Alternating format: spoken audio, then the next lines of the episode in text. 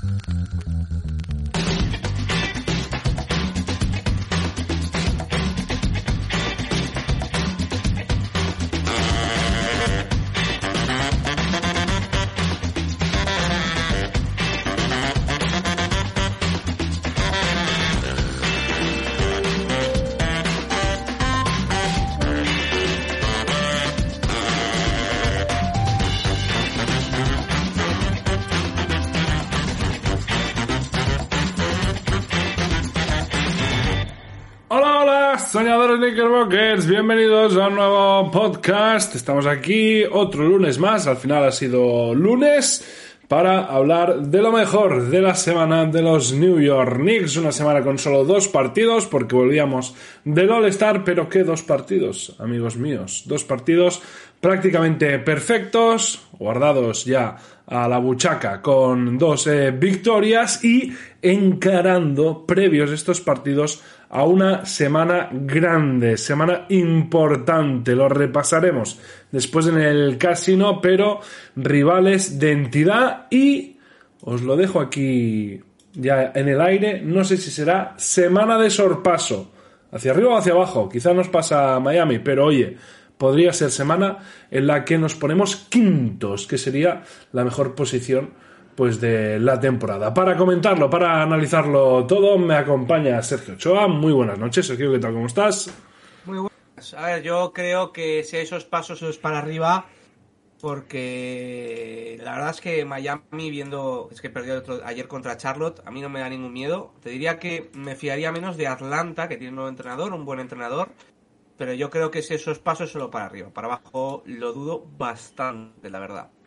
Iker Moreda, arroba Moreda Iker, para arriba o para abajo, ¿hacia dónde ves el paso? Muy para, muy para arriba. Muy para arriba. Vamos. O sea, unexpected total. Yo no pensaba que la quinta estaba en juego, pero eh, estamos ahí. O sea, estamos ahí. 2021 is back. Sí, sí. Incluso mejor, te diría. Sí, Las sí. sensaciones yo creo que son, son mejor que la de 2021. No sé si ya estaba por ahí en 2021, pero sí que lo tenemos ahora. Adrián Conejo, muy buenas noches. ¿Cómo lo ves tú? ¿Hacia arriba, hacia abajo? Buenas noches. Lo veo hacia arriba y yo creo que más adelante voy a dar algún datito que creo que nos hará pensar a más de uno que estamos mejor que 2021. ¿Cuál? Ah, ya lo veremos después. Ah, Vamos a dar la carnaza y ahora ya que la gente se quede. Dejes ahí el Que si cebo, lo digo ¿no? ahora ya pierde la gracia. No, no, me parece bien. Un poquito de, de cebo ahí para la gente. En el chat, ya sabéis que os vamos leyendo también, ir entrando poco a poco, sin prisa. Hoy no hemos dado mucho tiempo de, de espera, de carga, así que, bueno, si alguien lo coge con el programa empezado, pues después ya sabéis que podéis ir a vuestras plataformas eh, favoritas a recuperar el programa, YouTube, eh, plataformas de audio, etcétera. Vamos por eh, faena, vamos ya directos a lo mejor de la semana, a analizar lo que sube, lo que baja, los valores de la bolsa en el lobo de Wall Street.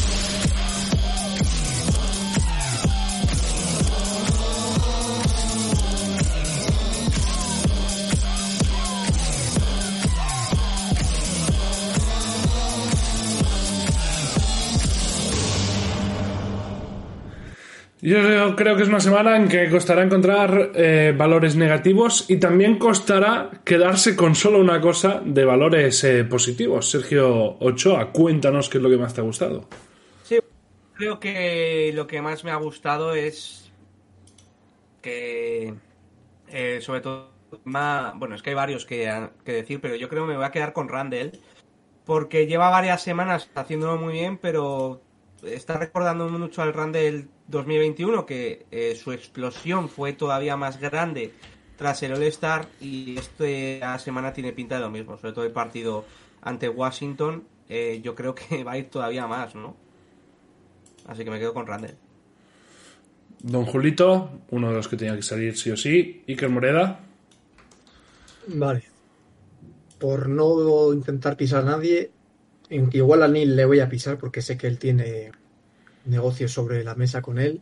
Eh, Mitchell Robinson es otra cosa, totalmente Hombre. distinta a lo que hay. Hombre. Totalmente distinta, tío. O sea, Lo estuve hablando con Val otro, con Val otro día que estuvimos ahí en el, en el grupo de audio. Mitchell Robinson y Jericho Sims jugadores que juegan más o menos igual, se utilizan para lo mismo, pueden tocar más o menos los mismos balones por partido. Eh, Mitchell Robinson tiene algo, tío. Tiene algo. O sea, este tío tiene una facilidad para tener un, para, para impactar en el juego bestial.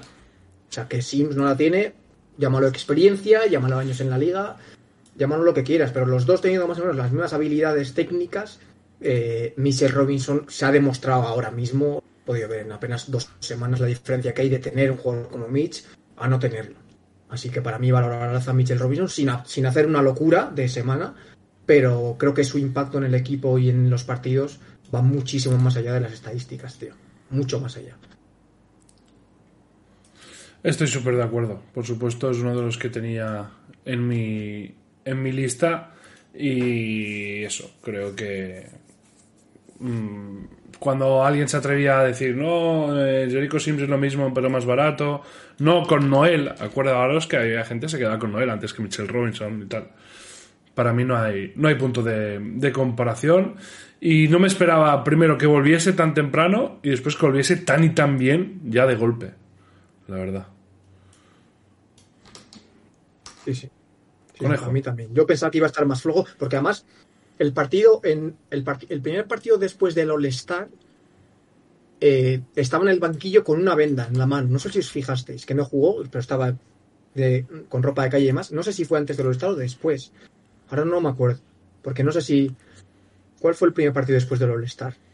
El de Eh, Wizards. sí. El de Wizards. Ahí jugó, pues fue en el anterior. Antes del All-Star, el último partido que jugamos contra Atlanta, en Atlanta, eh, tenía un vendaje. Y yo pensé, bueno, este le han puesto day to day, pues igual empieza de suplente y tal. Y salió titular y ya empezó a rendir del tirón. Pero bueno. O sea, a mí me ha, me ha sorprendido también porque es que está. O sea, no parece que haya salido de lesión, vamos.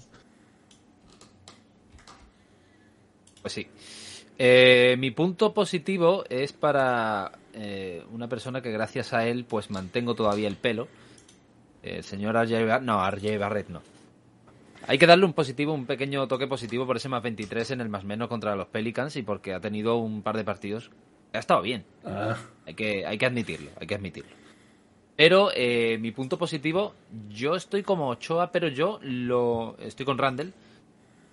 Pero yo lo. Lo traslado a toda la temporada. Lo quiero trasladar a toda la temporada y ese es el motivo por el cual yo creo que estamos mejor que en 2021. Randall este año, no solamente desde el All-Star, sino prácticamente desde la primera mitad de la primera parte de la temporada, ya sé, pre-All-Star, ha estado a un nivel que la verdad pues no nos esperábamos. Eh, pedíamos su cabeza en verano y pues nos ha callado la boca a muchos. Actualmente, tengo aquí los datos, Julius Randle es top 10 de la liga, top 10, en puntos totales, que es cuarto, en rebotes totales, que es tercero, en rebotes por partido, es octavo, en triples anotados, es noveno, en tiros libres intentados, es el octavo, y en minutos, que es segundo. O sea, el que te digan que Randall va a hacer esto a principio de temporada, andas a freír monas a quien sea. Pero eso yo creo que es factor importante y clave, junto a Branson, obviamente, no vamos a dejarlo atrás al pobre, porque si no llega a ser por Branson tampoco la cosa está tan bien. Pero sobre todo Randall, el nivelazo que está teniendo, yo creo que es clave en toda la temporada y, y tendremos que tenerlo en cuenta para, para estar en los mejores quintetos. Sin ninguna duda, sin ninguna duda. Eh, de hecho, es uno de los temas de debate hoy. Y os lo avanzo, ya que nos he pasado el, el guion. Y es si eh, Julio Randle creéis que le va a dar para ser All NBA y en caso de que sea, en cuál de los de los tres quintetos. Yo me voy a quedar eh, también de una forma más global con la comunión del equipo como equipo y eh, también eh, la comunión del equipo con, con la afición. Parece que la afición ya ha perdonado de todas a Julius Randle, esto ya llevamos un par de semanas que, que lo vemos, Pero a diferencia de esos Knicks de 2021, donde yo creo que había mucho debate y había muchas cosas que no nos cuadraban, ¿no? Porque no le dan protagonismo a Barrett o ese Barrete mm, como segunda espada no lo teníamos claro, porque estaba por ahí Peyton, que recibía mucho hate de, de la gente, acordaros. Como que no estaba la cosa aún muy madura.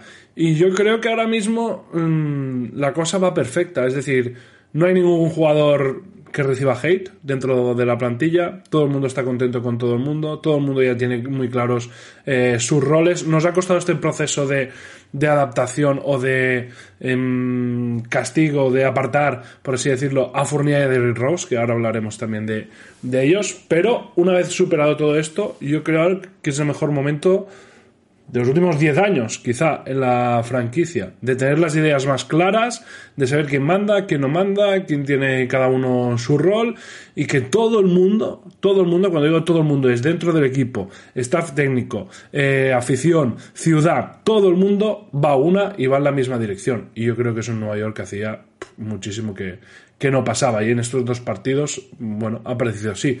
Veremos si ahora se pierden cinco partidos más o se lesiona a alguien, no sé qué, lo que pasa. Pero ahora mismo, mm, la sensación que me transmite el equipo es eso, es de que todo el mundo va a una. Sí, a mí también. De hecho, Sí. no sé si lo has comentado, pero yo, a mí me lo dijo Va y luego lo fui a ver. En, después del partido que empató su career high contra Washington en 46 de 46 puntos, le hacen la entrevista esta postpartido en el campo y demás, y le, le llegan a- le pregunta la chica esta, no sé, no sé cómo se llama ahora, es una muy clásica de ESPN. eh, ¿Cuál crees que es eh, el motivo de esto tal? Y dijo, mi estado mental. Y además Mm. se nota muchísimo, tío. Se nota muchísimo. Y además creo que ha sido siempre una de las facetas que más hemos criticado de Randall, ¿no? Que muchas veces se le notaba que mentalmente no se le estaba más ansioso de lo que debería, eh, que muchas veces estaba desconectado con el resto del equipo, que intentaba hacerse su partido, que si jugaba mal intentaba me- autometerse en el partido y no dejar que el partido llegase a él y fluir el- con el juego del esto. Y, y creo que dio en el clavo Randall. Y lo positivo es que se ha dado cuenta de que el tema de la cabeza es muy importante en el mundo del deporte. Nos tomábamos a cachondeo lo de la meditación, ¿eh? Pero Sí, sí. está, fun- está funcionando, ¿eh? Todo ayuda, todo ayuda y, todo, y todo suma.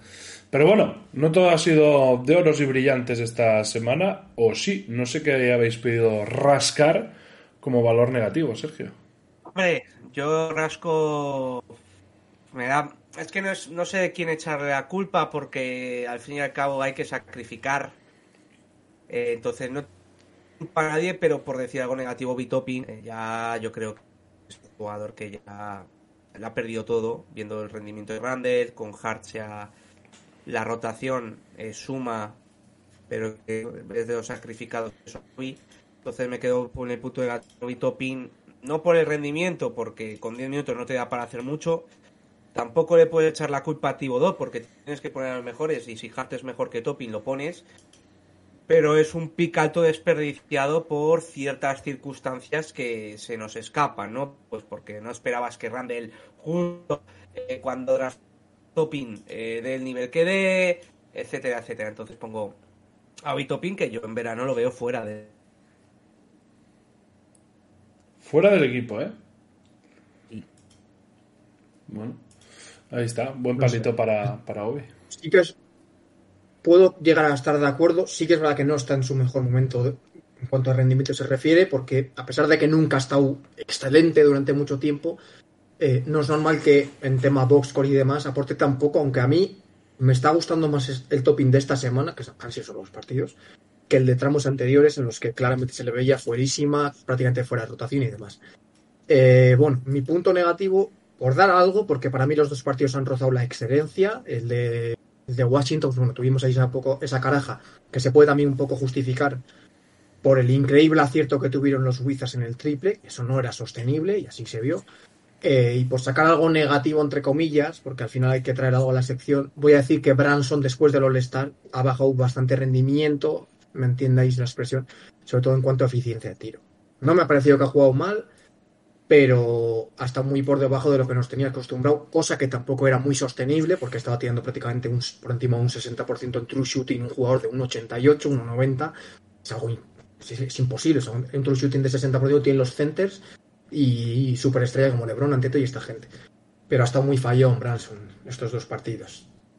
Negativo, pues no sé si negativo. A mí sí que me ha gustado cómo ha jugado él, pero bueno, ha estado más fallón de lo, de lo que nos tenía acostumbrados. Esos son los daiquiris y las caipiriñas que se ha tomado en el parón del All-Star. Exacto. Para que te hagas una idea, Iker, sin ser una mala semana de Branson, que estoy de acuerdo contigo, no está en el podio del MVP ¡Oh! esta semana. Ojo, spoiler. Buah. Bueno, a ver, mi punto negativo por sacar algo, que realmente lo hemos, lo hemos hablado eh, hace un ratito, el tema de Jericho Sims. El, el simple hecho de que se haya quedado fuera de la rotación totalmente, de golpe a porrazo, no solo para él, sino para cualquier jugador, yo creo que no es bueno. O sea, en cuanto a tu confianza, en cuanto a tu a tus ganas de, de trabajar día a día, no creo yo que sea muy bueno del todo. Y, y quiero recordarle a todo el mundo que Jericho Sims pasó de no jugar a ser titular durante 14 partidos con un promedio de, lo tengo por aquí, 25 minutos por partido. Vale, que hizo 4 puntos, 6,3 rebotes. Tampoco no fue nada del otro mundo. Que en algunos partidos, conforme iban pasando los partidos, se le veía con más confianza. A de repente desaparecer. No contar para nada, para 4 minutos en el último, en el último partido contra los Pelicans que sí, que entiendo y comparto la idea de que Mitchell Robinson es el titular indiscutible, de que Hartenstein pues no podría haber sido el pivot titular, pero que desaparezca. No Es sé, el- a, no ser que, a no ser que no le importe mucho eh, Jericho Sims a, a, a Thibodeau, eh, de cara al futuro, no entiendo esa, esa decisión, la verdad. Sí, pero es el, es el modo tips. O sea, mm, es un modo. Sí, son nueve y, y nueve son, y ya está. Exacto. Y no me toques los cojones. Y de esto entras y juegas 20. Si no, no entras y juegas 0. Y pasas de, de 20 a 0. Bueno, de hecho, lo hacen muchos equipos. ¿eh? Yo me acuerdo cuando estaba en New York que muchas veces se lo preguntaba a Billy, ¿no? Porque en ese caso él estaba en una situación como la de Jericho Sims, de cuando estaba Noah, no jugaba. Y como Joaquim Noah se perdía muchos eh, partidos, pues pasaba a jugar de golpe 25 minutos. Y a ser titular y a cerrar partidos y no sé qué. Y bueno, comentaba él siempre que, le- que costaba hacer ese cambio de chip, que era difícil porque en Europa no entendemos eso, ¿sabes? O sea, si cuentan contigo, cuentan contigo, pero que, que bueno, lo tiene, lo tiene que aprender a base de, de hostias. Eh, Vini salió bien y Jericho yo creo que, que ha habido partidos en los que ha, en los que ha cumplido también bien. En la misma línea, después hablaremos de ello, eh, comentaban que está Derrick Rose también, que por eso no hay buyout y tal, o sea que está un poquito en ese juego. Lo que pasa es que no se ha lesionado ni Branson ni, ni Quigley ni McBride, ¿no? que son los tres que en teoría tiene por, por delante, o no se han lesionado dos de, de, de tres a la vez. Eh, y mi punto negativo va en el tema Derrick Rose. No sé a vosotros qué os pareció el rollo de que el Madison lo pidiera, We Want Rose, no sé qué, él dijera, bueno, sí, voy a jugar, y jugase, se tirase cuatro chuscos mal tirados y hubiese ese momento, no sé, como de mascota, os lo juro, parecía mascota, parecía un circo como para darle así el público. Si es un día así puntual y tal, no sé por qué razón, porque yo qué sé, si fuera en el United Center, si fuera en Chicago, si fuera por algo, te diría ok, pero así suelto. No, no sé, yo no lo acabo de entender y hubo un momento de vergüenza ajena y de, tíos, que estamos hablando del puto Derrick Rose, el MVP más joven de la historia de la NBA y una leyenda de, de la liga. No sé, me quedó esa sensación rara en el cuerpo, la verdad, con ese show que se lió con Rose. A ver, a mí también, porque esto antes pasaba con Theo Pinson y gente así. Claro, es que no es lo mismo. Y eso, Con Ron Baker. Yo me acuerdo esa situación con Ron Baker. Sí. A ver, ¿qué queréis que os diga? Yo lo estuve comentando con Vance en su momento, viendo el partido cuando pasó esto. Eh, yo creo que Rose puede ser parte de la rotación, sinceramente. creo que es un jugador que te puede dar cosas que ninguno otro que hay en pista te las puede dar. Y creo que no. Al parecer se ha caído por un tema defensivo y demás. Eh, creo que no es tan evidente como sí que lo era Fournier. Al final, un base normalmente en todos los quintetos eh, siempre va a ser un mismatch o siempre va a ser un jugador con el que van a switchar muchísimo más para buscar las cosquillas, emparejándolo con un jugador más alto. Esto con Branson también pasa. Que Rose sea peor defensor que Branson es obvio, pero eh, no sé, creo que es parte de la oración. No estuvo gracioso, entre comillas, pero sí que creo que. No sé, además, si sale y te mete las dos primeras y te hace un oro sobre estos de Rusia así, pues bueno, pero es que fue dramático como salió, ¿eh? Se tiró tres tiros, dos fueron airballs, ¿eh? Sí, sí. sí. O sea. Pero bueno, lo positivo de esto, lo positivo de, de esto es que eh, no se le ve a Rose molesto con la situación en la que está. Ningún, bueno, se ha filtrado varias veces que Rose no quiere que le hagan el buyout, que él quiere seguir con el equipo aunque no esté jugando y demás, mm. que está comprometido con el proyecto, por mucho que no tenga nada de futuro aquí. Creo que eso es algo positivo y habla también muy bien del grupo. Eh, y es algo que me está recordando mucho lo de 2021, cuando en la intro hemos hecho lo de Back to 2021. Es que hay muchos símiles. Eh, el equipo ahora desde la llegada de Hart está en el mejor momento, ya no solo por el 5-0 con Hart, sino en cuanto a sensaciones de juego, creo que es el mejor momento de la temporada de los Knicks. Algo muy similar pasó cuando en 2021 los Knicks traspasaron por, por el propio Rose. Hmm. Eh, el tema de la piña, que tanta matraca dimos en 2021, creo que ahora también se está viendo muy claro. O sea, cómo lo celebraban entre eh, los compañeros el otro día el carry de Randall, después del alley este tablero entre Quickly y Randall, cómo saltaban entre los dos, luego el, el, el pues digamos que todos como lo celebran entre, entre ellos y demás, denota que el equipo pues, está a una, un poco por lo que vimos en 2021, y eso al final marca las dinámicas, estas cosas. El baloncesto no es solo lo que pasa durante 48 minutos en pistas, hay mucho más, hay mucho más. Y ah, por eso me gustaría hacer un poco el símil con, con la temporada 21 que acabamos entrando a cuartos, que hasta ahí ya no podemos llegar por razones obvias, pero bueno, o sea, sí que es verdad que el equipo, al menos en cuanto a juego, está en su mejor momento. Pero lo de Rossi, digamos que queda en un segundo plano por esto, por el tema de la dinámica, pero sí que fue un poco... Sé, es que no es un don nadie este tío. O sea... Nerlens Noel acaba de completar su buyout con Detroit Pistons. Vamos. Está de vuelta. Knicks siguen teniendo hueco en el roster. También te digo, ahora con la vuelta ya de Mitchell Robinson, no sé yo si... si se carga de faltas alguno de los dos, Robinson o Hartenstein, pues mira. O para que lo pida el público también, ¿no? no sé, no sé. Veremos dónde acaba. No sé si hay equipos con falta de, de pivot, la verdad. Ah, yo lo quiero en Sacramento. Yo lo quiero en Sacramento. Lo he dicho muchas veces. Eh, no tenemos un. Sí, a Noel sí lo quiero. O sea, no tenemos un interior intimidador. Yo lo cogería.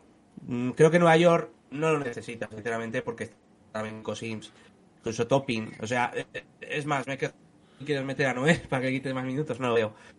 Yo no sé si usaremos ese slot. Y si lo usamos.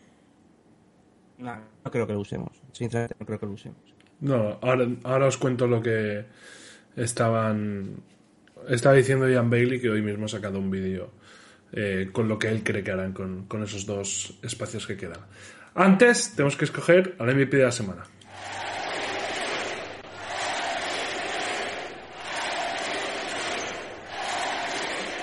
Efectivamente, ¿eh? Nerles Noel era el gran Balboa. Balboa. Sí, sí, sí. Sí, sí. sí. Nos olvidamos ya, ya de él. Eh, MVP, como os decía, no está, no está Jalen eh, Branson, porque los porcentajes, como bien ha comentado hoy, que en su punto negativo, han sido un poco paupérrimos. Y, por supuesto, sí que está Julius Randle con 37 puntos de media, 4,5 rebotes, 3,5 asistencias. Y atención, 6 triples por partido, de 12 intentos por partido, es un 50%, 6 triples, el 50%. La única dato negativo, si queréis, de la semana de Julius es que normalmente promedia 10 rebotes y ha bajado. No sé si es por la vuelta a Mitchell Robinson, si porque se ha dedicado más a tirar. Sí, sí. Se cuela aquí, por supuesto, Mitchell Robinson en su vuelta. Doble doble de promedio, 10,5 puntos, note, que se- 12,5 rebotes. Hombre, sí se va a notar. Que- Que se note, que se note la representación. 90% en tiros de campo, de hecho es casi un 91% en tiros de campo. Y RJ Barrett también aquí en el podio, 19,5 puntos, segundo máximo anotador de la semana Nickelbocker, con 3 rebotes y 5 asistencias, ¿eh? 5 asistencias de media ha repartido el bueno de RJ. Decidme qué es lo que os parece, quién ha sido el mejor de la semana. Venga, Randall y rápido, que es que estoy cansado tengo sueño. Pues venga, Randall, no hay Venga, dudas. Randall, venga, ya está. Don Julius, Ah, pincha venga. aquí, ¿no? Ritmo, ritmo, ritmo, ritmo. Televisor, venga. Ah, Eh, Julio Randle, lógicamente, se tiene que llevar este premio esta semana. Por cierto, Mitchell Robinson se ha colado en el podio por primera vez, ¿eh? No había entrado aún este año aquí entre los mejores. El podio tampoco tiene mucho mérito, ¿eh? Entró Hartenstein. no. Bu- Bueno, pues, pues eso, eso ya habla muy mal de él, que se hubiese metido Hardenstein y él no se hubiese metido. No se hubiese metido Tarde o temprano entrará también Kills, no os preocupéis. Bueno, espérate, espérate. Em, venga, va. El Mm, año por- entró Fournier, eh, esta- esta temporada creo que una vez entró Fournier, ¿eh? Eh, Ve que al principio, sí. Te lo digo, te lo digo. si Algún aquí. partido suena, loco de eso. No, fue la- yo creo que fue el anterior, ¿eh? No, el anterior seguro. Ha entrado 18 veces Randall, 14 Branson, 11 Barrett, 7 Quickly, 3 Grimes, una Robinson, una Hart, una Hardenstein y una Cam Reddish. Ah, era Redis, era Redis. Redis, Redis. Era Redis. Es que está, sé que uno de los, de los tres descartes había entrado y no sé por qué me suena a Fournier. Venga, nos Reddish falta McBride. de al principio también. Sí, McBride, sí, McBride no se ha Nos metido falta. McBride para completar la rotación de 9. Bueno, en la línea que os decía, Derrick Rose, eh, se han interesado por su situación los Phoenix Suns y los Milwaukee Bucks. Ambos equipos, bueno, Milwaukee ya lo quiso vía trade eh, y ahora los Suns vía buyout también estarían interesados. Pero eh, lo que dice Ian Bailey es que no quiere salir eh, Derrick Rose y que el equipo lo sigue teniendo en muy alta estima y muy en cuenta. Por dos razones. La primera, que se está comportando de lujo, veterano perfecto, está ayudando mucho dentro del vestuario, liderando eh, sin jugar, ¿no? Este piña este equipo que ya fue importante hace dos temporadas, pues que ahora vuelve a ser uno de los cabecillas del vestuario. Y después eh, dice Tom Thibodeau que no quiere, que si hay alguna lesión, que va a contar con él. Y no puede ser que venga una lesión en el momento menos eh, adecuado y después nos pongamos a buscar en el mercado de buyouts a ver que está de gente libre, no sé qué. Ahora estás sin jugar, estás sin jugar, pero que si hay alguna lesión, que él volverá a confiar en Derrick Rose. De hecho, también ha hablado Julio Randle esta semana sobre su situación y tal, y todos creen que está para jugar, pero que ahora mismo simplemente nos han dado las, las circunstancias. Eh, ¿Qué os parece? ¿Está para jugar Derrick Rose? Porque los dos minutos del otro día mm, dicen quizá lo, lo contrario. Eh, si ahora se lesionara a alguien, daría el callo, Derrick Rose, estaría al nivel. ¿Creéis que es mejor dejarlo ir y que tenga un papel regular en Phoenix o en Milwaukee? A mí me parece bien que, que Rose se quede si quiere que. O sea, yo es que estoy un poco cansado de que de los mercados de waivers, de que los equipos grandes, eh, de tener que hacerle favor a equipos, equipos grandes. Con Rose sí se lo haría, lo he dicho por una razón muy sencilla, porque me parece que ha sido un profesional y por un lado quiero verle con un anillo, es un jugador que a mí cuando era MVP en la época me encantaba, me enamoraba, era un... quiero verle ganar un anillo, pero si el tío no quiere moverse, está a gusto en Nueva York y tal, ¿para qué le voy a hacer un vaya, para qué le voy a hacer un favor a Milwaukee Phoenix? Es que estoy muy cansado de, de que se de que la gente pida es que estáis maltratando a Rose porque no de, ir a Milwaukee que al menos pueda aspirar a anillo o a Phoenix tal. Eh, Tío, si Rose quiere quedarse y, y está a gusto aquí y tal, primero tiene contrato con los Knicks. Los Knicks harán lo que los Knicks piensan mejor. Si no quiere hacerle el buyout porque piensa que para Nueva York todavía se quede, es que no no somos no eh, esto va porque ha salido de Rose, pero puede salir con cualquier otro jugador. No, porque un equipo esté mejor posicionado, no tenemos que ser hermanitas de la calidad de ese equipo. Yo es que estoy muy cansado de eso, tío. Y lo estoy viendo, pues ha pasado, por ejemplo, con lo de Kevin Love a Miami, ¿no? Que Cleveland lo regaló. Yo si hubiera sido Cleveland no lo hubiera regalado. Sí, sí. Entiendo que lo, entiendo que lo hubiera regalado porque Kevin Love ha sido lo que ha sido en Cleveland y lo ha pedido y tal. Pero si fuera otro jugador, yo qué sé. Voy a poner un ejemplo, yo qué sé, a ver. Ahora que se me ocurre, estoy pensando así un veterano. Pero, pero es que se lo pueden encontrar en playoff, por ejemplo, a Kevin Claro. Love. Claro. Y Claro, te yo echa, que- te da la serie en playoff, ¿sabes? Pero la, Sí. la clave es Mira, lo que has mira, dicho, ya está, ya está, perdona, Adrián, y termino. Sí, sí. Russell Westbrook Sí. los Jazz y no sé, eh, no hubiera no no sé, no si tú me pide que lo corte, yo no lo corto. tío. Sinceramente lo pienso, ahora Iker me llamará que me dirá que estoy loco. Pero ¿para qué vas a cortar a Westbrook? No sé, es porque los Jazz están para competir, están en play-in ahora mismo. Ya es muy tarde para tanquear en playoff. Entonces prefiero mantener un asset que algún partido igual me da victoria. Es que la clave ¿por qué creo voy a que tener es que lo que has dicho, ¿por qué tengo que hacerle el favor a los Clippers? ¿Por qué tengo que hacerle el favor a los Clippers? No, no, ¿Qué pero no vas es a hacerle el favor, creo, ¿eh? Yo, yo pienso, pienso que no es hacerle el favor, que, que no se cortan jugadores, que no se hace el buyout por hacerles un favor. Que no es de equipo a equipo. Yo creo Hombre, que, es claro. de equipo a jugador. El jugador, me imagino yo, que habrá dicho, a ver, señores, que yo me gustaría ser contendiente al Bueno, anillo". pues, pues en cambio este- un poco mi argumento. ¿Por qué tengo que hacerle el favor al jugador, a Westbrook? Porque a, Ro- a Rose y a Love lo puedo entender. Rose por Thibodeau y tal, y Love por lo que ha sido en Cleveland. cáncer, Pero Porque es un cáncer el tío, entonces. Claro, ahí también es, pues, mira, no quiero, no tener a alguien en el banquillo con la cara de asco, con no sé qué, que no va a jugar porque yo voy a apostar por los jóvenes, pues me da igual. No, no tenía sitio en Utah tampoco. Bueno, bueno, sin Conley sí podía tenerlo. sí, sí. Está Hay jugando buyouts que sí, hay buyouts de que- base, me parece. sí, sí. Que no es base. Por eso, por eso. Horton Tucker. ¿Qué? Hay que Horton Tucker no es base. O sea, aunque esté Ah, con no de lo base, es. no es, no es el mejor No, no perfil de base que, que puede tener. Es Sexton, Eh, a y, ver. Sexton y Sexton tampoco es un base pasador, perdona. Ni Mm. LeBron tampoco es base, pero. Eh, a ver, hay buyouts que sí que tienen mucho sentido y otros que no. El de Westbrook es el claro ejemplo de, de no sentido. ¿Por qué? Porque el único motivo de hacerle, un, de hacerle un buyout a Westbrook es probablemente lo que ha comentado Neil. No quieres que un jugador que no va a tener ningún tipo de importancia en la rotación lo tengas en el banquillo. Al final, si está con la dinámica del equipo, tiene, o sea, si tiene contrato, tiene que estar con dinámica del equipo, aunque luego no juegue nada. Pero no tiene ningún sentido porque es que los buyouts normalmente es para liberar salario ¿no? dentro del esto, aunque es un sueldo que se lo vas a tener que pagar. Nosotros en eso somos expertos. Bueno, no- tenemos a Noah ya. Normalmente perdonan un poquito, ¿eh? Los dos Sí, o tres bueno, millones que llegar ganan sí. en un sitio, perdonan al otro lado. Sí, lo bueno, puedes llegar a perdonar un poco, pero bueno. Para el propietario es pues un pizquillo. Dos millones, dos millones. de los 37 millones, de los 43 millones que tenía Westbrook todavía por cobrar esta temporada, que bueno, la mayoría la ha cobrado ya en Lakers porque es todo el año, cobraría de lo que le restaría, pues prácticamente el 90% del buyout que le han hecho. Eh, el tema es que ese salario lo liberabas también en, en verano, porque es expiring. Con Rose podría tener algún sentido hacer un buyout porque Rose sí que tiene dos temporadas más de contrato además de esta, aunque la segunda es Team Option, si no recuerdo mal. Una Eh, más, una más. Una más solo, ¿no?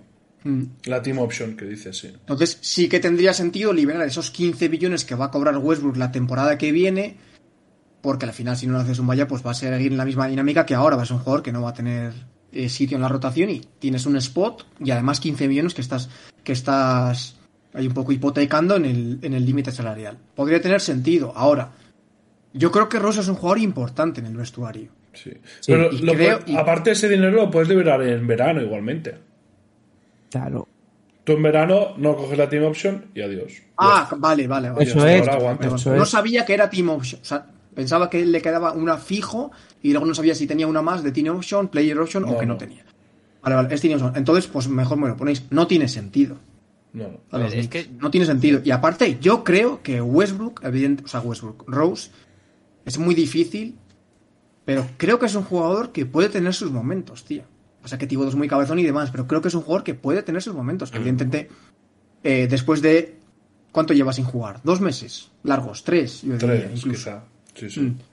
Lo vimos el otro día, las dos, tres, los dos minutillos que jugó. Está fuerísima de forma. Fuerísima, es normal. Es normal. Pero Pero si estuviese un poco en dinámica y demás, creo que es un jugador aprovechable. Porque Quickly es un jugador muy irregular, aunque ahora está en su pick de rendimiento.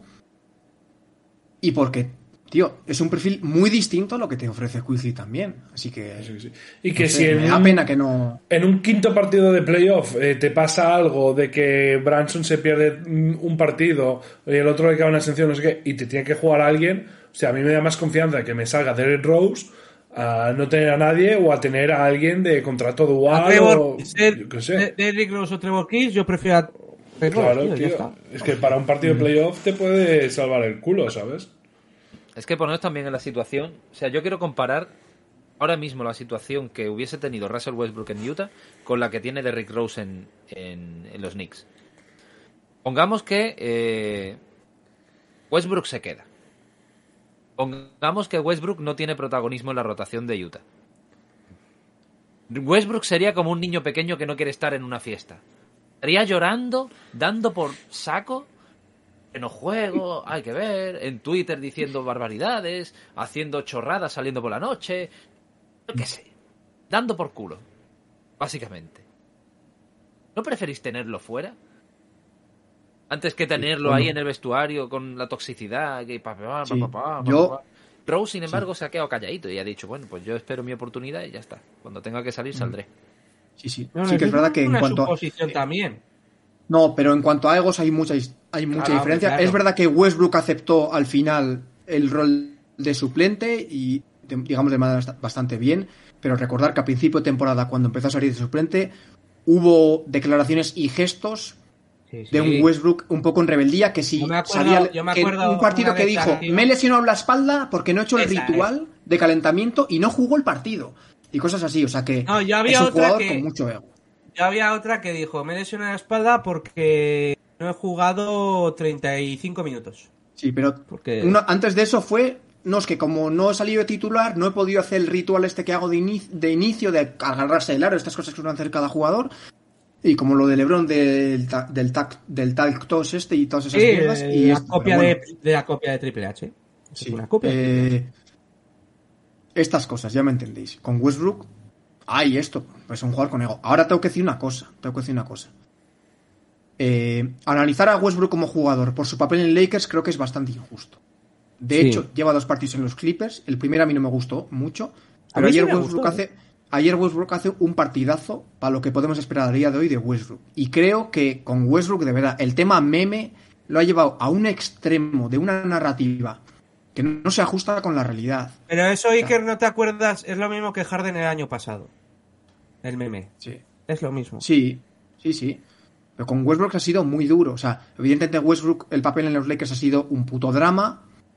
Es un jugador, es probablemente el peor jugador respecto a estilo de juego que le podías juntar con LeBron y al final pasan estas cosas. Es que, o sea, uno más uno o dos más dos son cuatro. Si tú juntas a un jugador eh, perfil LeBron, que va a ser el más importante de ese, de ese- playbook, con jugadores del perfil anti más juego de LeBron, pues pasan estas cosas. Pero Westbrook es un jugador súper aprovechable. Y en los Clippers creo que va a callar la boca más de uno. Es que al final tampoco te puedes... eh, Tienes que tener en cuenta dónde va a llegar eso. O sea, ¿los Clippers van a ganar alguna vez un anillo con Westbrook? Pues no. Bueno, ya veremos. O, bueno, o Westbrook, o sea- o- o- o- o, mejor me lo pone. ¿Westbrook va a ganar algún anillo alguna vez en su vida? Tampoco. Ahora bueno, bien, ¿eh? ahora bien, lo que no vale hacer es también trampas al solitario. O sea, lo que no vale ahora es que como los Clippers, imaginemos que nos ponemos en el supuesto de que no ganan el anillo, automáticamente es porque han fichado a Westbrook. No, no, no. no es que los Clippers tampoco. sin Westbrook, las tres temporadas anteriores, tampoco han ganado absolutamente Por nada. eso mismo. Los sea- Westbrook no, o sea, los Westbrook. los Clippers no, no van a no van a cambiar totalmente solamente porque esté o no lo esté Westbrook. Mm. Pero sí es verdad que no creo yo que sea el jugador más acertado como para decir, señores, que vamos a por todas, que somos la pera limonera de Los Ángeles. No. O sea, no. Tienes a Kawhi Leonard, tienes ahí a, a Paul George, tenías una purria de jugadores que, que sí, que somos la pera, que somos la caña, somos el mejor equipo de Los Ángeles. Una leche para vosotros. Ha venido Westbrook, ha hecho dos partidos buenos, vale, sí, pues, pero ¿van a llegar a algo? Tampoco. Si es que se sabe que no van a llegar. Se les ve, A se ver, les ve. Esto es más fácil que de lo que dices, conejo. O sea, esto es sencillo. Un jugador que ha sido cortado por un equipo no te cambia nada. Es un Bueno. pequeño. Eh, no, eh, ningún jugador, ningún No jugador. que debería, no debería. Es un pequeño, pues, complemento, pues yo qué sé, yo compro una tarta, una tarta y le añado, pues, una velita. Ese es Westbrook. Una velita en la tarta que son Los Ángeles Clippers. Es un complemento, ningún de waivers. Y si alguien, algún jugador eh, saca ya, han cambiado la dinámica de una franquicia, que me lo diga ahora en los comentarios del chat, que paso este coño, no solo para oírnos pegarnos, sino para proponer algunas cosas, que me, que me digan si algún jugador de waivers ha cambiado De Eh, hecho, sí, lo dinámicas ha de hecho. plantilla. Eh, Westbrook, al salir de los Lakers. Cambia la dinámica. Pero de no te va a Lakers. dar. Pero, bueno, digo al, digo No revés. también los Bueno, en esa línea, Joseph Smith también cambió la dinámica de Detroit, ¿era Atlanta? ¿Dónde estaba? Atlanta. Detroit. Atlanta. Detroit. El Atlanta no fue, no fue waivers en febrero, ¿eh? No, cuando lo cortaron. O cuando le Lo hicieron cortó Detroit. o no sé qué. Detroit, entonces. Eso es Detroit. Eso es Detroit. Eso es Detroit. Empezó Es a Detroit. remontar, sí, sí. Sí, sí, sí, sí. Es Detroit. Es Detroit, perdona. O sea que quizá, encima- quizá por llegada no, estoy de acuerdo, Sergio, pero por salida. yo voy a veces sí. ¿eh? Por salida. Ah, por salir. Por Muy tóxico. Claro. Sí, sí, por tóxico. Es que por llegada, de verdad lo digo, no me suena a nadie, ¿eh? Alguno habrá de waivers, alguno habrá seguramente. Pero tendremos que rebuscar. Igual Wade que cuando volvió a Miami. Nah. Pero es diferente. Para mí es diferente ese caso. Porque Pero no, es fue más. pero no fue waivers lo de Miami. Y fue waiver, fue traspasado. Ah, no, el que fue waivers él fue Rose. que cortó de Minnesota. Rose. Mm. Sí, sí, puede Sí, ser. sí.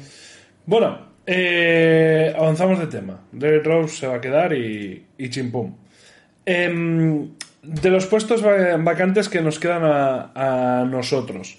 Ya sabéis que en principio están dos. Una ahora la está ocupando eh, el propio Trevor Kills con un contrato de 10 días. Y la otra se habla de que se la den directamente al de Quan Jeffries, este que estaba con el otro contrato two-way. Es decir, dice Ian Bailey que, que no interesa a nadie.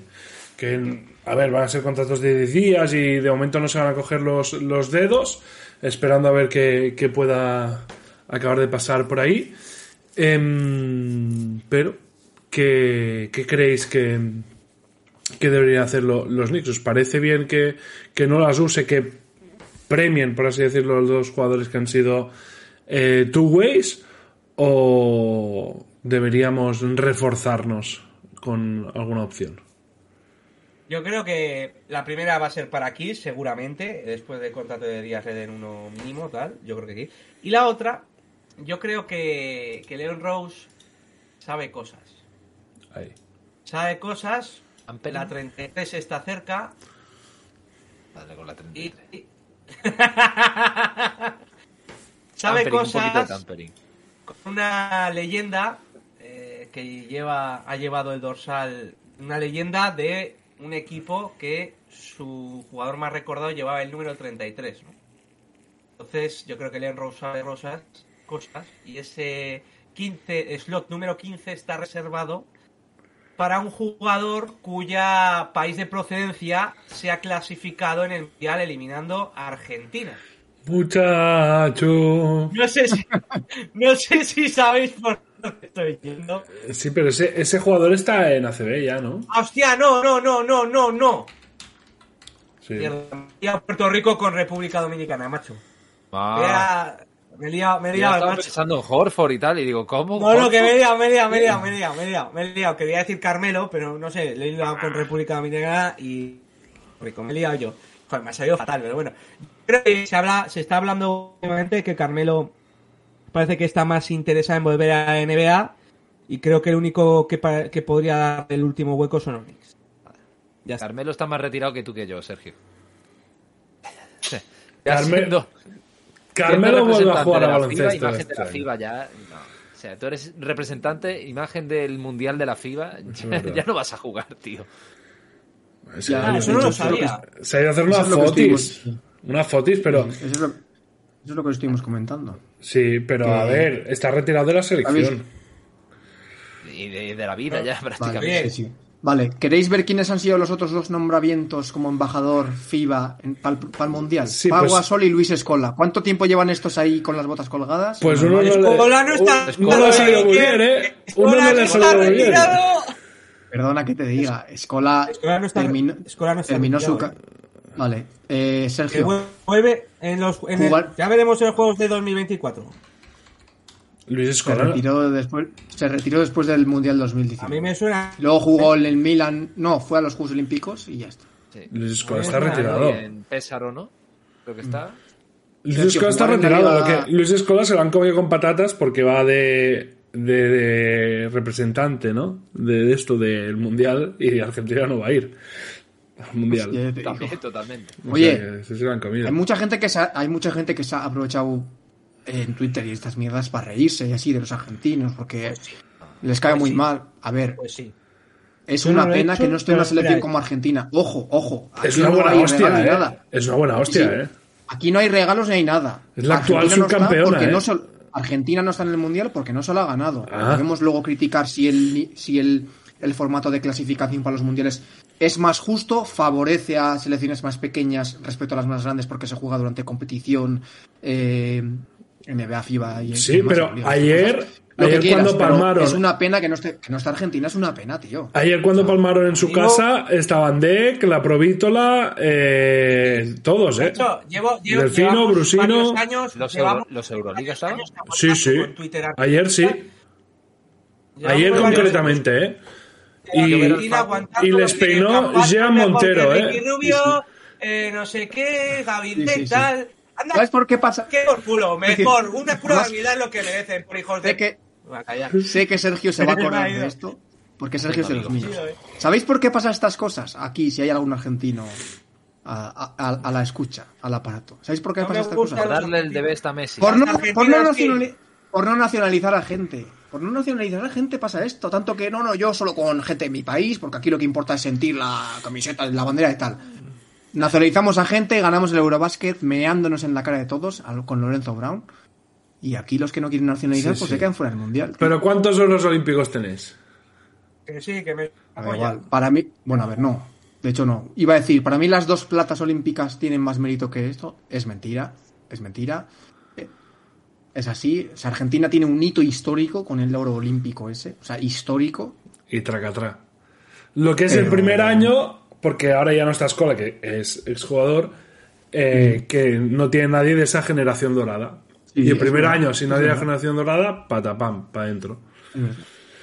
Siendo Bueno, actuales subcampeones, ¿eh? Bri- Pero bueno. Brilloni. Lo podríamos contar, ¿no? Sí, bueno, claro, como seleccionador. Brilloni es el seleccionador. Sí, sí.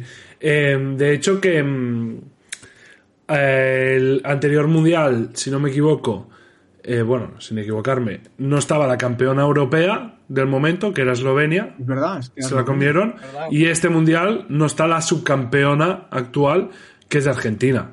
La FIBA, pues quizá debería replantearse algunas cosas, porque Bueno, plantarte en un mundial sin la campeona europea y al otro sin la subcampeona actual, bueno, es Mm. Con que- esto podemos hacer otro, otro programa completo, pero creo que todo el mundo está de acuerdo, del mundo del baloncesto, que el sistema de clasificación para estos eventos tiene que cambiar.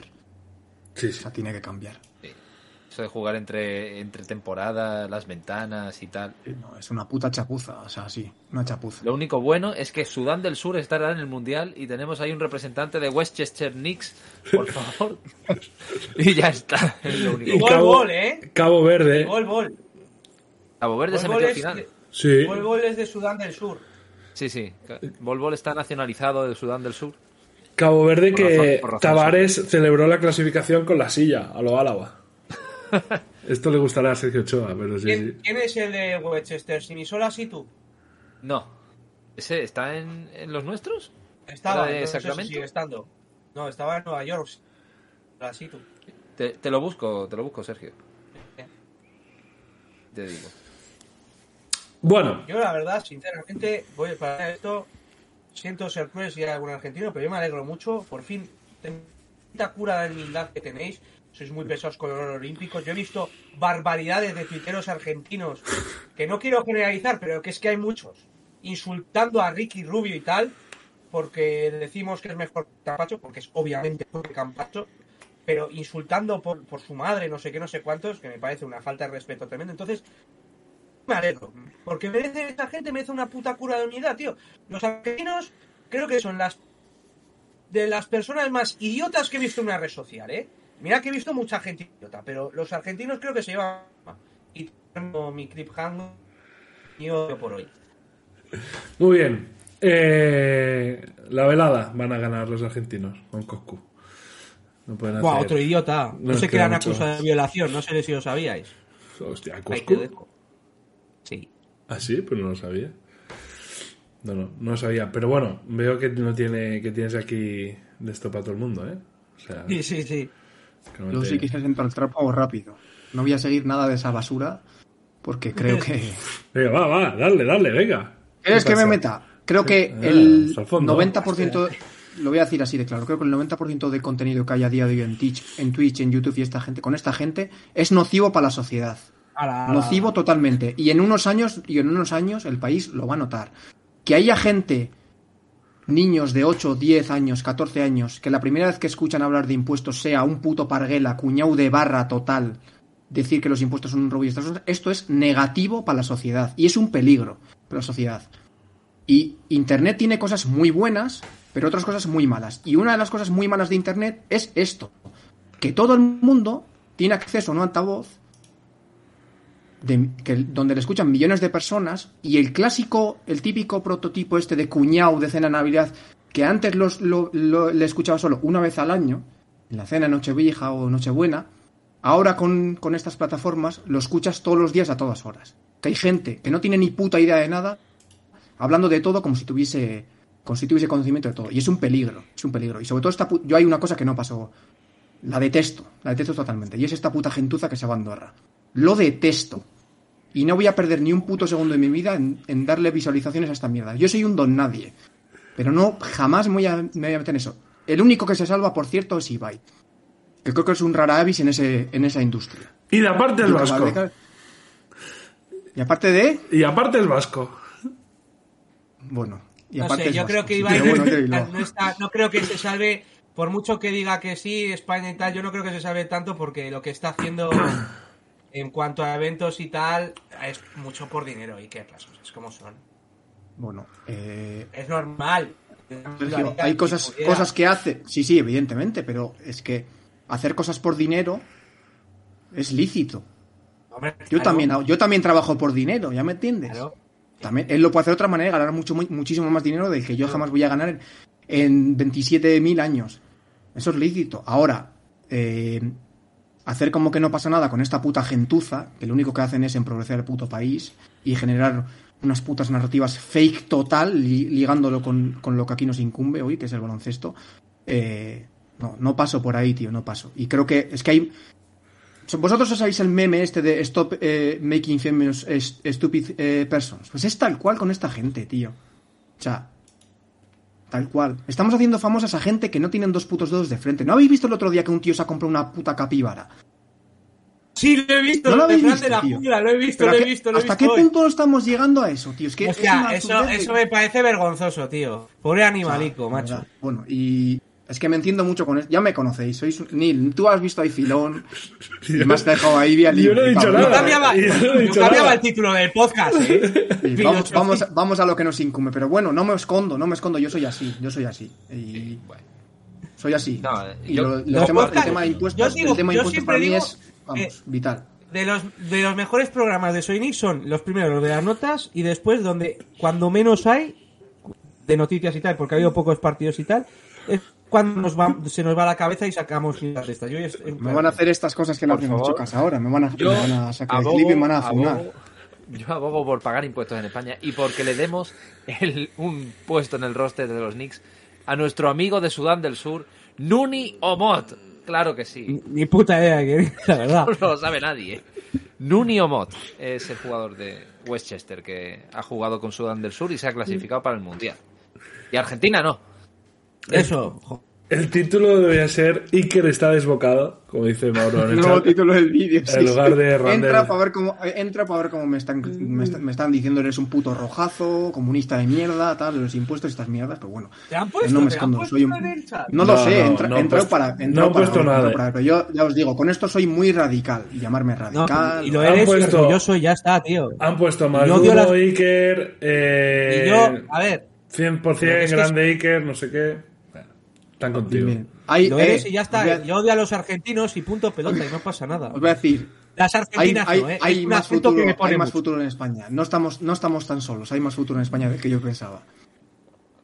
La nueva Sí, película sobre, de, de todo el que ha Tarantino. comprado la capibara tiene mucho futuro. Yo solo he visto por Frank de la Jungla, que por cierto Yo también, no tengo ¿eh? Yo nada con también. él.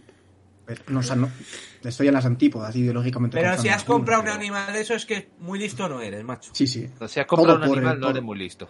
Ya de por sí. Eso para empezar. Ah, partiendo de la base sí, de eso. Partiendo de la base de eso, sí, sí. Muy bien. Stockton, Después de Estoy en estos minutos- desacuerdo, pero respeto tu opinión. Después de esta campaña de Pac-Man, seguimos con los Knicks, por favor. Venga, volvemos, Julio a, Stockton está en desacuerdo, cuidado, pero respeta tu opinión. volvemos al de esto.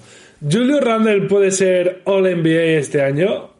Si no, y en caso afirmativo, ¿en cuál de los eh, quintetos? Sí que es su respuesta. Exacto. Yo creo que Sí, sí, el, ma- tercer el quinteto. mamut. Sí, El tercer mamut. quinteto. Sí, tercer quinteto. El año que 2021 fue segundo quinteto, ¿eh? Yo creo que tercero. Este año es Tatum, peor que el 21. No, pero creo que hay más candidatos este año. Tatum Yanis el El primero seguro. Tatum Yanis el primero seguro. Es que en los quintetos los dos cuentan. No. El Cuenta como posición. el center va aparte, ¿no? Diría en los quintetos. Eso, esa es mi pregunta. Sí. Yo creo que center, forward eh, y guard, ¿no? Sí, vale, vale. No es como. A ver, y Yanis en el primero seguro, para mí. ¿Vale? Yo- luego, mira. LeBron. LeBron. No, Lebron, yo lo pongo. Por mucho existir que te ya diga el NBA. LeBron no se metió. Me parece que Julius lo superó el año que se metió, ¿eh? O en el mismo quinteto o, o en el de esto. Mm, Yo, Sergio, a mí ponme a decir segundos, ¿eh? Que estén por encima Estoy suyo. mirando, estoy mirando equipos. Durán no creo que le dé porque se ha perdido muchos partidos. Correcto. Y. Booker. bueno, no. Mira los que han sido All-Star. Igual sí, sí, no, igual segundo, segundo, igual segundo, ¿eh? En All-Star han sido, han sido MVPs. Eh, tenemos Wright antes de No Club Oh. F, que nos envía aquí 26 participantes. Muchas, muchas, muchas gracias. Bienvenidos a, a todos. Bien, estamos debatiendo de un tema bastante, bastante abierto. En- Es que pensad que Jokic, en bici Sabonis son pivots, van a estar en otra categoría. Entonces ya, claro, eso Sabonis. hace que sea más. Sabonis va a ser tercer quinteto, conejo. No, no, no, no, pero sí. Como pivot. Pero como Como pivot. pivot, como pivot, como pivot, sí, seguro. Sí. Yo estoy seguro que Sabonis sí. Y Adebayo, el, el- Adebayo es el que me crea dudas. Adebayo yo lo veo más que Sabonis. No sé A por ver, qué, pero. Genial. Adebayo, de- Siakam. Sabonis. Esto no Va a ser Sabonis por delante de Randall. Va a ser Sabonis por, por delante de Randall porque. Pero si cuenta como también pivot, Tiene en cuenta el tema Es que yo creo que van a contar como pivot, eso es. claro, a si cuenta, como pivot. claro, si cuenta como center se va al tercero. Bueno, lo que no cabe duda, máximo segundo. Y mínimo tercero. Se, se mete sí o sí. Se mete sí o sí, ¿eh? sí. Sí, sí, seguro, seguro, seguro, seguro. Vale, vale. ¿Y Don, ¿y Don Jalen? ¿Branson? Le da Rambo. ¿Le da opciones? Jalen, no. Se va a quedar a las puertas, creo yo. Estar. Yo veo muy difícil a. Bueno. Meterá de Aaron Fox. No, Fox tampoco. O alguno de estos. Así de ese. Antes se mete Fox que Branson, seguro. Pero yo creo que van a ser. Mirando equipos. Kyrie. o sea, Incluso Kyrie, ¿eh? Es que es probable, ¿eh? Probable que Doncic seguro. Doncic primer quinteto junto a Yamoran, por ejemplo. Sí, seguro. Jalen Brown, Jalen Brown, si lo ponen de Garth, va a ser quinteto también. ¿Stephen? Yo metería. Yo metería. Curry, obviamente. Harden también lo metería. Pues ya está, Yo ahí creo- lo tienes. Te falta uno. Yo personalmente. De Aaron Fox. De Aaron Fox también. Estoy mirando. Halliburton. No. Halliburton A con el tema de, que- las, de las asistencias, cuidado, ¿eh? Ya, pero es que a mí no me gusta meter un jugador que no se ha clasificado su equipo para ni siquiera play-in Trey en Young. los quintetos. Ah. Antes me. Pero ya una- No, Donovan Mitchell. Donovan Mitchell. Ah, Donovan, claro. Donovan Mitchell. Donovan Mitchell. No le da, no le da a esto. Jimmy Butler. Pues Pero Julio, Jimmy Butler está en aleros, creo, ¿no? Algún invento le harán para meterlo por ahí. Sí. Julio Randell, eh, si se acaba cumpliendo eso, cerraría los tres últimos años con dos All-Stars y dos All-NBAs. eh. Y ya podéis ir comiendo trompa, pero. pero profunda, ¿eh? Que aquí hay gente que, que lo ha echado no una vez, ni dos, ni tres. Que lo ha echado 44 veces, ¿eh? ¿Cómo Yo se no ríe me puto escondo, Iker, no eh? me escondo, no me escondo. No, y, gusta qui- nada. y quizá quieren echarlo aún. Eh, No, no. seguro. Ahora mismo, no, no, no. Eh, esto No, no, ya no. es serious business. Lo de ahora mismo es, es- es tema serio, ¿eh? O sea, Hombre. Palabras mayores, yo creo, ¿eh? sí, sí, sí, sí. palabras muy mayores. Eh, se celebró el día de los Pelicans, el último partido, eh, 50 años. Era de esto, ¿eh? 50 años del último anillo logrado por los New York Knicks. Eh, me gustó tus tweets y lo puedes explicar tú mismo, Conejo, comparando con equipos que llevan más tiempo sin, sin ganar la NBA. Y ahora hacemos una valoración histórica de si esto es vergonzoso o es justificable. Cuéntanos, Sí, a ver, compáranos. Llevamos 50 años, ha cumplido este año, desde el último título, desde el año 73. Vale. Pero es que no somos el peor. Somos los quinto peores, teniendo en cuenta un detallito, ¿vale? El peor de todos son los Kings, Hostia, Sergio. lo cierto. También es cierto de que no lo ganaron el último siendo Sacramento Kings, sino los Cincinnati Royals. Rochester. Rochester. Ah, sí, O sí, Rochester sí, Royals. ¿O era Rochester? Creo que Rochester.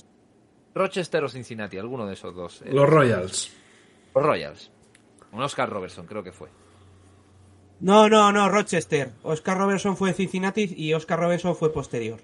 Fue posterior. Perfecto. De hecho, Sacramento Kings, también para apuntillar, ¿eh? Es el equipo que lleva más tiempo sin meterse en playoff también. Oh, que yo quiero a dar, un, este quiero dar un, un pequeño dato que es una fricada mía. ¿Cuál es el único equipo que no ha elegido nunca en la primera posición del draft? Indiana Pacers. Vale, sigamos. Una fricada así. Como dato gratuita. también. Vale. Gratuita. Vale, eh, voy a sacar la chuleta porque no me acuerdo exactamente de los años, pero eran como 74 años o una cosa así, una, una burrada. 72 años, desde el año 51, los Sacramento Kings. Sí. Después, los Atlanta Hawks. Lo hicieron en el 58, hace 65 años. O sea, ha habido gente de los Hawks que ha nacido, ha seguido a los Hawks, se ha muerto y no ha visto ganar a los Atlanta Hawks un anillo. Fuerte, es fuerte. Y luego te vienen en Twitter a, a decir cosas. Y que sabe bien a qué me refiero. A regalarte Sí. chupachups. Luego hay otros dos equipos que es eh, que están por encima de los Knicks. Ya después irían los Knicks, ¿vale? Como terceros, con esos 50 años. Pero teniendo en cuenta de que son equipos que han ganado ya un anillo. O sea, los Kings lo ganaron, los eh, Hawks lo ganaron, los Knicks lo ganaron y son el tercero que más tiempo llevan. Pero es que hay otros dos equipos que no, lo han, no los han ganado todavía y llevan más años sin ganarlos que los Knicks. Son los Phoenix Suns Sí. y los Ángeles Clippers. Pero eh, no están en la misma clasificación porque ni los Phoenix Suns ni los Ángeles Clippers han ganado un anillo, sino que llevan todo ese tiempo desde que entraron en la NBA, sin ganar un anillo, o sea que no han ganado ninguno en su historia. Nunca. Entonces, llegaremos al punto de los aficionados tonta, de Atlanta. conejo. pregunta tonta. ¿Portland tiene un anillo? Orland. No, hay varios equipos que no tienen anillo, rollo No, Memphis y eso, es pero llevan menos de Portland es de- 50 años en la liga, supongo. Pero Claro, Portland sí, sí. lleva más de 50 años. No, yo creo que lleva menos, ¿eh? Yo creo que lleva más. Tan fácil como mirarlo. Portland. Se puede comprobar. Ah, sí, Bill Walton, MVP. Sí, sí, sí, tiene un anillo. Bill- con, Bill Walton, con Bill Walton, hijo, bueno, el padre de Luke Walton, de MVP Papá. en el 77. Que por cierto, ahora que me he recordado Bill Walton, podríamos hacer una necroporra o algo de eso, ¿no? Pero bueno, ya eh, hablando de cosas felices. Eh, Llegaremos... A mí me gustaría hacerme coporra, pero no solo de NBA. No, sí, ya. En general. obviamente. La cosa es, eh, ¿llegaremos a ser como ese, ese aficionado llamado Joe Peterson de los Atlanta Hawks que nació, siguió a sus Atlanta Hawks, murió y no los vio ganar un anillo? Hostia. Yo digo que no. Yo digo que veremos a los Knicks ganar un anillo. De hecho, complicado. no cierro el canal hasta que. Buah. No, no, mentira. En el asilo, asilo Knickerbocker. Fui Knicks el inframundo. Mira, los Blazers ganaron eh, el título en su primera aparición en playoff. Ala. Ahora, ha saltado la furia de Zarsak eh, con lo que ha hecho Neil, ha saltado la furia. 6, 7. En su séptimo año de historia. 1, 2, 3, 4, 5, 6, 7. En su séptimo año de historia. Primera vez que gana playoff y ganan el título. Claro, es una consecuencia de elegir el número uno del draft. Te toca un año bueno, pues eliges a Bill Walton, que no sé si fue el primer año de Bill Walton en, en el primer año de Portland, pero si no, pues te toca eh, elegir a M.K. Okafor, como le pasó a, a los Bobcats. Y ya está. En el 77 fueron campeones. Sí, sí, sí. Pues ni tan mal. Eh, bueno, yo digo, uno, no me parece tan grave, visto con perspectiva y con historia, eh, que los Knicks lleven 50 años sin ganar el, el anillo. Es grave, por supuesto, no estoy diciendo que a ver, aquí no pasa nada. Es grave, por, sobre todo lo que significa los Knicks en la ciudad que está eh, y todo lo que representa Nueva York. Pero mm, hay otros equipos que han hecho mucho más el ridículo durante todos estos años y no se les machaca y se machaca y machaca machaca porque los Knicks de los 90, tío, eh, molaron mucho, molaron mucho, o sea, no son 50 años haciendo el ridículo, son 20. 20 y de esos 20, 17, Sí, sí, 15, o sea, ha habido algunos que se salvan. A ver, Sacamos el hashtag, Sergio. Pero la palabra meme ver, no existía en aquella época. Llega a existir el concepto meme. Para mí no es tan grave. hashtag. No es tan grave. Para mí Mira, yo, para mí sería muy grave Y creo que veremos a los Knicks ganar. Eso sí que, que lo creo firmemente. Para mí sería muy, muy grave siempre y cuando no quedase vivo ningún miembro del equipo que ganó el último anillo. Bueno, A partir pues, de ahí ya sería grave. pues no queda mucho, ¿eh? Había, No queda mucho, ¿eh? Algunos. y, y había, y había alguno que estaba ya casi más. Estaba con que Clip para en otro. Sí, sí, estaba pagando sesión ya. Estaba cerrando, ¿eh? Cerrar ventana y... En suspensión, ¿no? Sí, estaba. Henry Bibi por allí, ¿no? Henry Bibi ya se le veía al pobre que estaba más para allá que para acá. eh, pero hasta que Frazier no deje de llevar esos trajes estrafalarios, Buf. a Frazier le queda todavía, ¿eh? Sí, sí. Sí, ¿no? Frazier Cuando es- muera Fraser es cuando nos empezaremos a preocupar. El segundo Es- apellido de Frazier es Puga, ¿eh? O sea que... Y el que sepa Yo- un poquito de historia de España sabrá quién es el Yo- apellidado Puga. Yo creo que para mí sí es muy grave. Por mucho que Neil lo venda como que no, para mí eso es muy grave por el mercado. Porque eres Nueva York y para mí eh, sí es muy grave. Sí, has tenido Dewin, has tenido el, lo del 99, malas, ¿verdad? Pero los Knicks deberían tener mucho más poder para haber traído estrellas, etcétera, etcétera, y nunca lo han hecho. Entonces, para mí sí es muy grave porque ser otro gran mercado grande que son Los Ángeles y no hay color. Para mí sí es muy grave. Y lo de que han hecho otros equipos, eh, no sé si lo dices por cierto equipo que yo también sigo, pero voy a decir las palabras de mi amigo Zarzak. en el siglo XXI, de estos dos equipos, el que lleva más finales de conferencia es Sacramento que Nueva York. Así que no sé si decías por ese equipo, si dices por ese equipo, llevamos más finales de conferencia este siglo que, que los Knicks. Amigo, ala, ahí te lo dejo. Mira, estoy bastante de acuerdo con lo que dice Anthony Bonner, que nos perjudica el límite salarial. Sin límite salarial, seríamos el Madrid de los Joder. Galácticos. Hombre, ¿Cómo se nota? ¿Cómo se nota? ¿Cómo se nota que eres de... Háblame de Negreira un poquito, por favor. Vamos a pagar árbitros también, venga. ¿Puedes Dolan ejecutar palancas aquí también? ¿Cómo? El palanquismo. ¿Os acordáis de palanquilla? Qué recuerdos, ¿eh? Yo tengo que reconocer, Del patica. tengo que reconocer. Nick, que sí, sí que sí que creo que es algo muy negativo.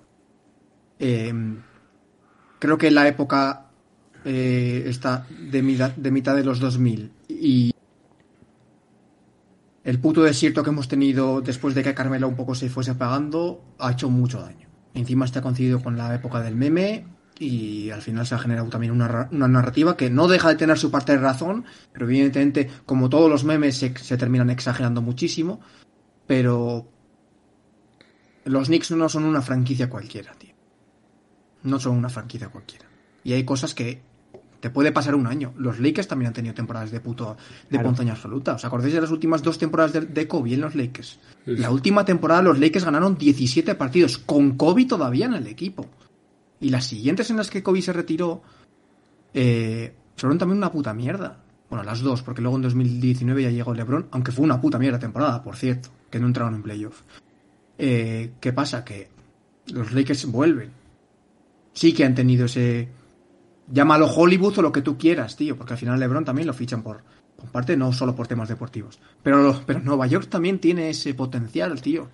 Y no, no se ha visto, no se ha visto reflejado luego a, la hora- a las horas de la- a la hora de las firmas. De hecho, yo diría que el único agente libre potente que hemos firmado ha sido Branson y es un es un jugador estrella perfil bajo, o sea, no es un rango estrella. Bueno, te diría Amare Studamayer. Amare cuando viene, viene top. Lo que 2011. pasa. Amare cuando viene, que Amare cuando viene es MVP, tío. No es MVP, pero era candidato a MVP. Es top 10 de la liga. Pero Claro. eh, Sans lo deja ir porque ya tiene el informe de que la rodilla es un Eso juego es. más. Si no, no viene. Yo os digo que tenemos una cosa que no tiene nadie.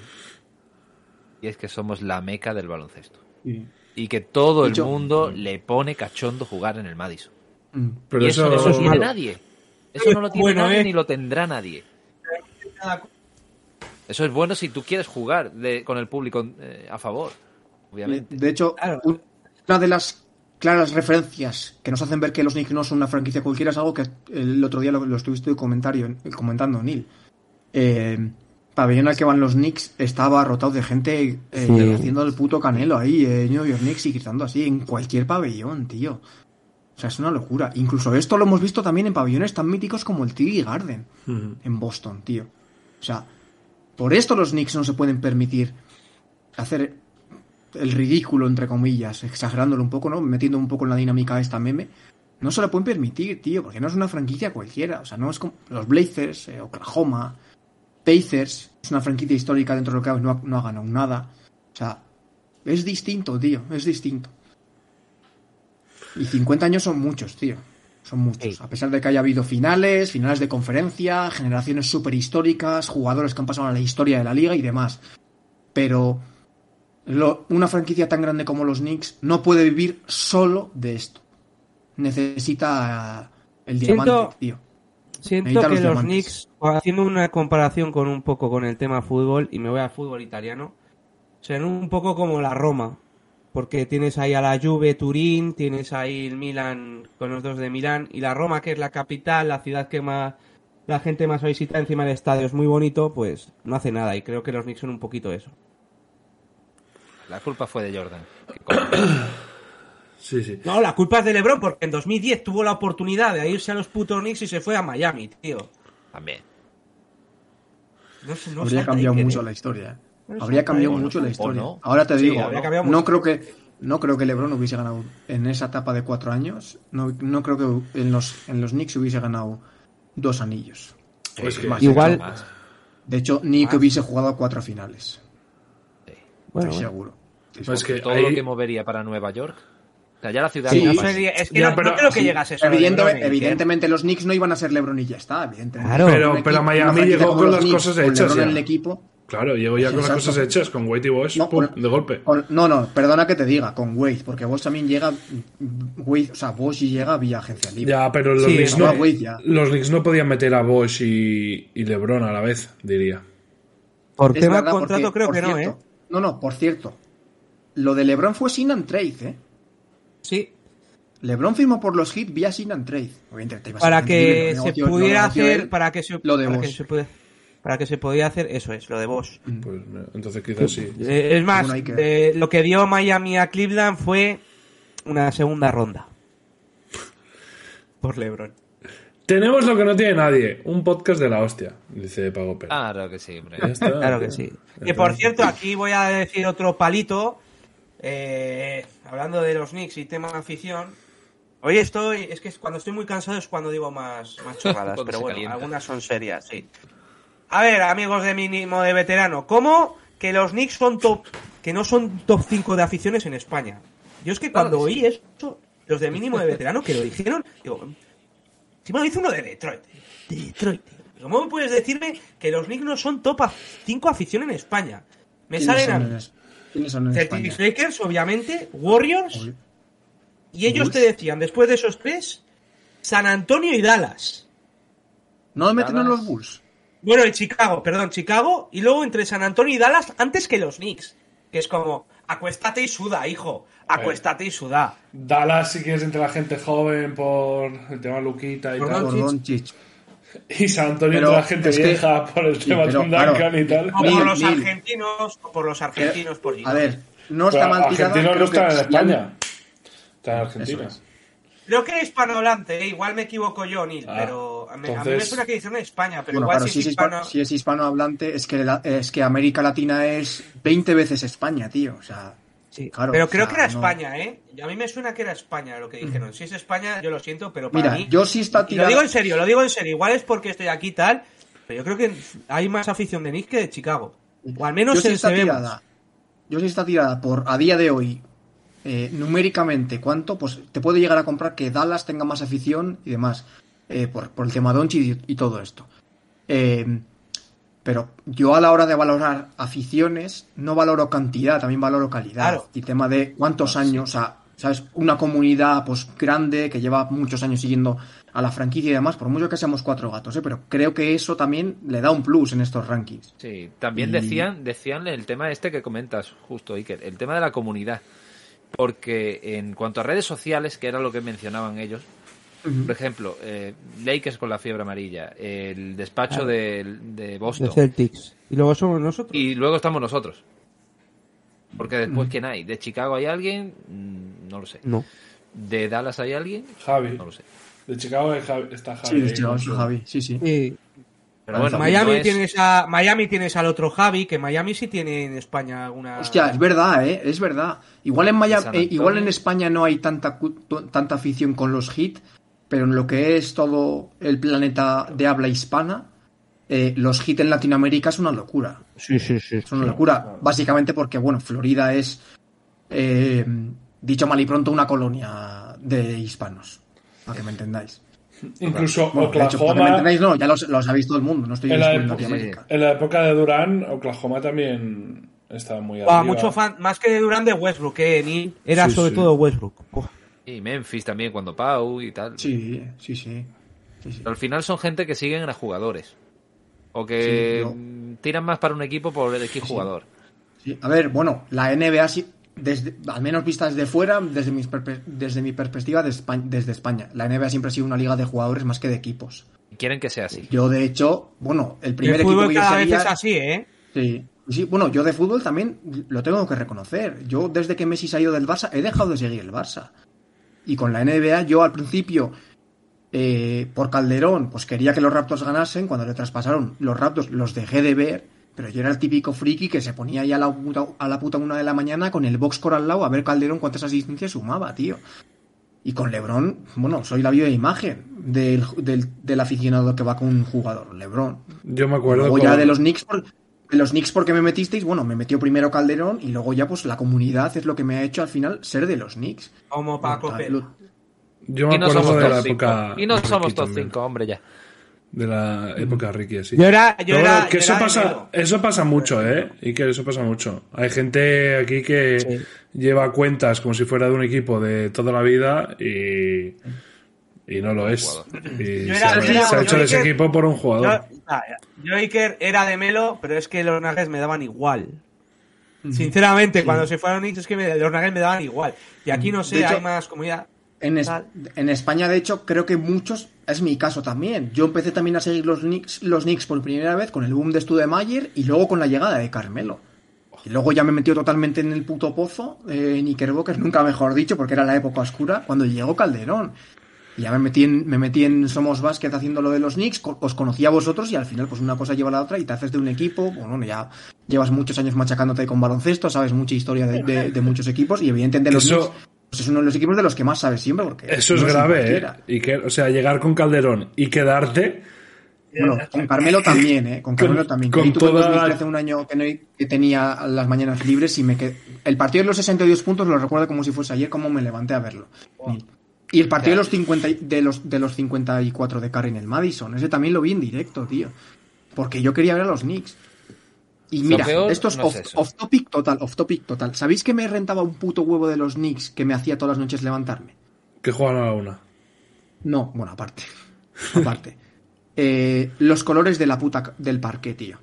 Y para mí esto es una gilipollez, pero para mí es determinante que un partido sea apetecible de ver ahí a la una de la mañana con tu mantita a, oscuras. La iluminación y el parque de, de uno. Si es un parque así un poco cálido, que te transmite muchísimo y tal, mola mucho más. Más que, por ejemplo, el parque de los Pelicans es, es vergonzoso. ¿No? No te mete en un mood para ver el mí el de partido los Nets me parece muy feo, tío. El de los, El de los Nets. Nets, como el de Basconia, te hace quedarte dormido. Pues eh, tenía mucha, mucha fan, ¿eh? También, el parque. Está, está me chulo, pero mucho de los te Nets. quedas dormido. ¿Sabéis cuáles son una de las cosas más determinantes de- en esta mierda? ¿Cuál? Que la, que la grada no esté iluminada. Que solo, Sí. que las luces de arriba solo iluminen el esto. Porque hay, hay pabellones, por ejemplo, Clippers, hay mucha diferencia entre Clippers y Lakers. Los dos es el mismo pabellón. Los Clippers iluminan canch, iluminan eh, gradas y los Lakers no. Y hay muchísima diferencia en cuanto a sensación del espectador. Es que es una, es una cosa psicológica, no lo sé explicar. Pero te hace, te hace sentirte más dentro del partido. Te transmite más, no sé. Los Knicks también pasa. Los Knicks con el pabellón naranja era una puta maravilla, tío. Una maravilla. O sea, el naranja, los colores cálidos transmiten mucho más que los colores eh, fríos, como puede ser el azul, el de los Pelicans todo blanco y cosas así, ¿no? Pero bueno, estas son que tonterías mías, ¿eh? enganché- que estoy ido de la puta olla. Ah, yo estoy, yo estoy peor todavía. Me enganché con el tema Sprigwell, Patrick Ewing y toda esta gente, Alan Houston y tal. Pero ya me enganché del todo jugando al NBA Live y cogiéndome Mike Sweetney en los Knicks. O sea, tú imagínate esa mierda. Lo fuerte que me ha dado. Que por Mike Sweetney soy de los Knicks aférrimo. Ah, Es como yo de Kings que soy por Tyreek Evans, porque me gustaba el chacho y, me, y luego vi al, a Tyreek Evans en su año rookie y me moló. Ya está. Bienvenidos a mi es canal, amigos del parquet, en el programa de hoy, la paleta cromática. Soy variedades. Es, Consejo de hoy, ¿no? es que el problema de, de tener poca cosa en el guion es que no os corto, porque digo, "Bueno, que alarguen, que así rellenamos. Y, y nos vamos. Eh, todo esto, hemos acabado hablando de los parquetes de la NBA y el tema que tengo yo aquí apuntado Nos hemos metido. era nos hemos celebración metido de los los- 50 años, ¿eh? A ver, este podcast se resume. Nos metemos con un país, Argentina, con los impuestos. No, no, no, no, no. En la política No, tal. no, no. Especifica. Te metes tú con un país Argentina, se mete Iker con los impuestos y tal de esto, y yo de conejo estamos aquí.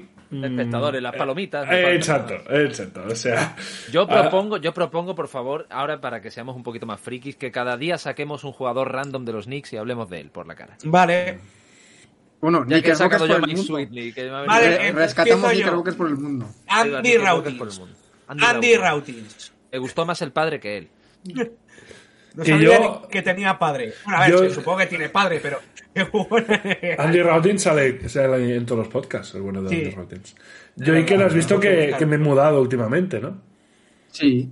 No jodas que estás en Andorra, tío. ¿Qué me harías? ¿Dejarías de venir al programa? No, no, no, no, no. Sería Porque sé que lo tuyo no es para evadir impuestos, será por situaciones personales propias. No, no, al contrario. He ido a pagar más, más alquiler. Alquiler más caro, o sea que. No. No estoy en Pero Andorra. en, pero en Andorra, pagando el alquiler más caro. No, no, en Barcelona. Pero voy, cada ma- voy cada mañana a la radio, o sea que me podéis ver ahí. Ah, vale, que ya decía yo. digo, Como- como no, justicia. Ya sabía, ya sabía yo que muy lejos no te podías ir por lo de Radio chat, Marca. el chat- sabía el chat está muy fuerte ahora, ¿eh? El chat ahora está muy fuerte. Sí, está, está haciendo chup chup, ¿eh? No hay, no hay comentario malo ahora mismo en el chat. Comentario malo. Eh, bueno, me voy para el lobo de Wall Street. Ya, directo. Sí, por no, para el lobo, para el lobo no. Para el lobo no, para el casino, perdón. Sí, Casino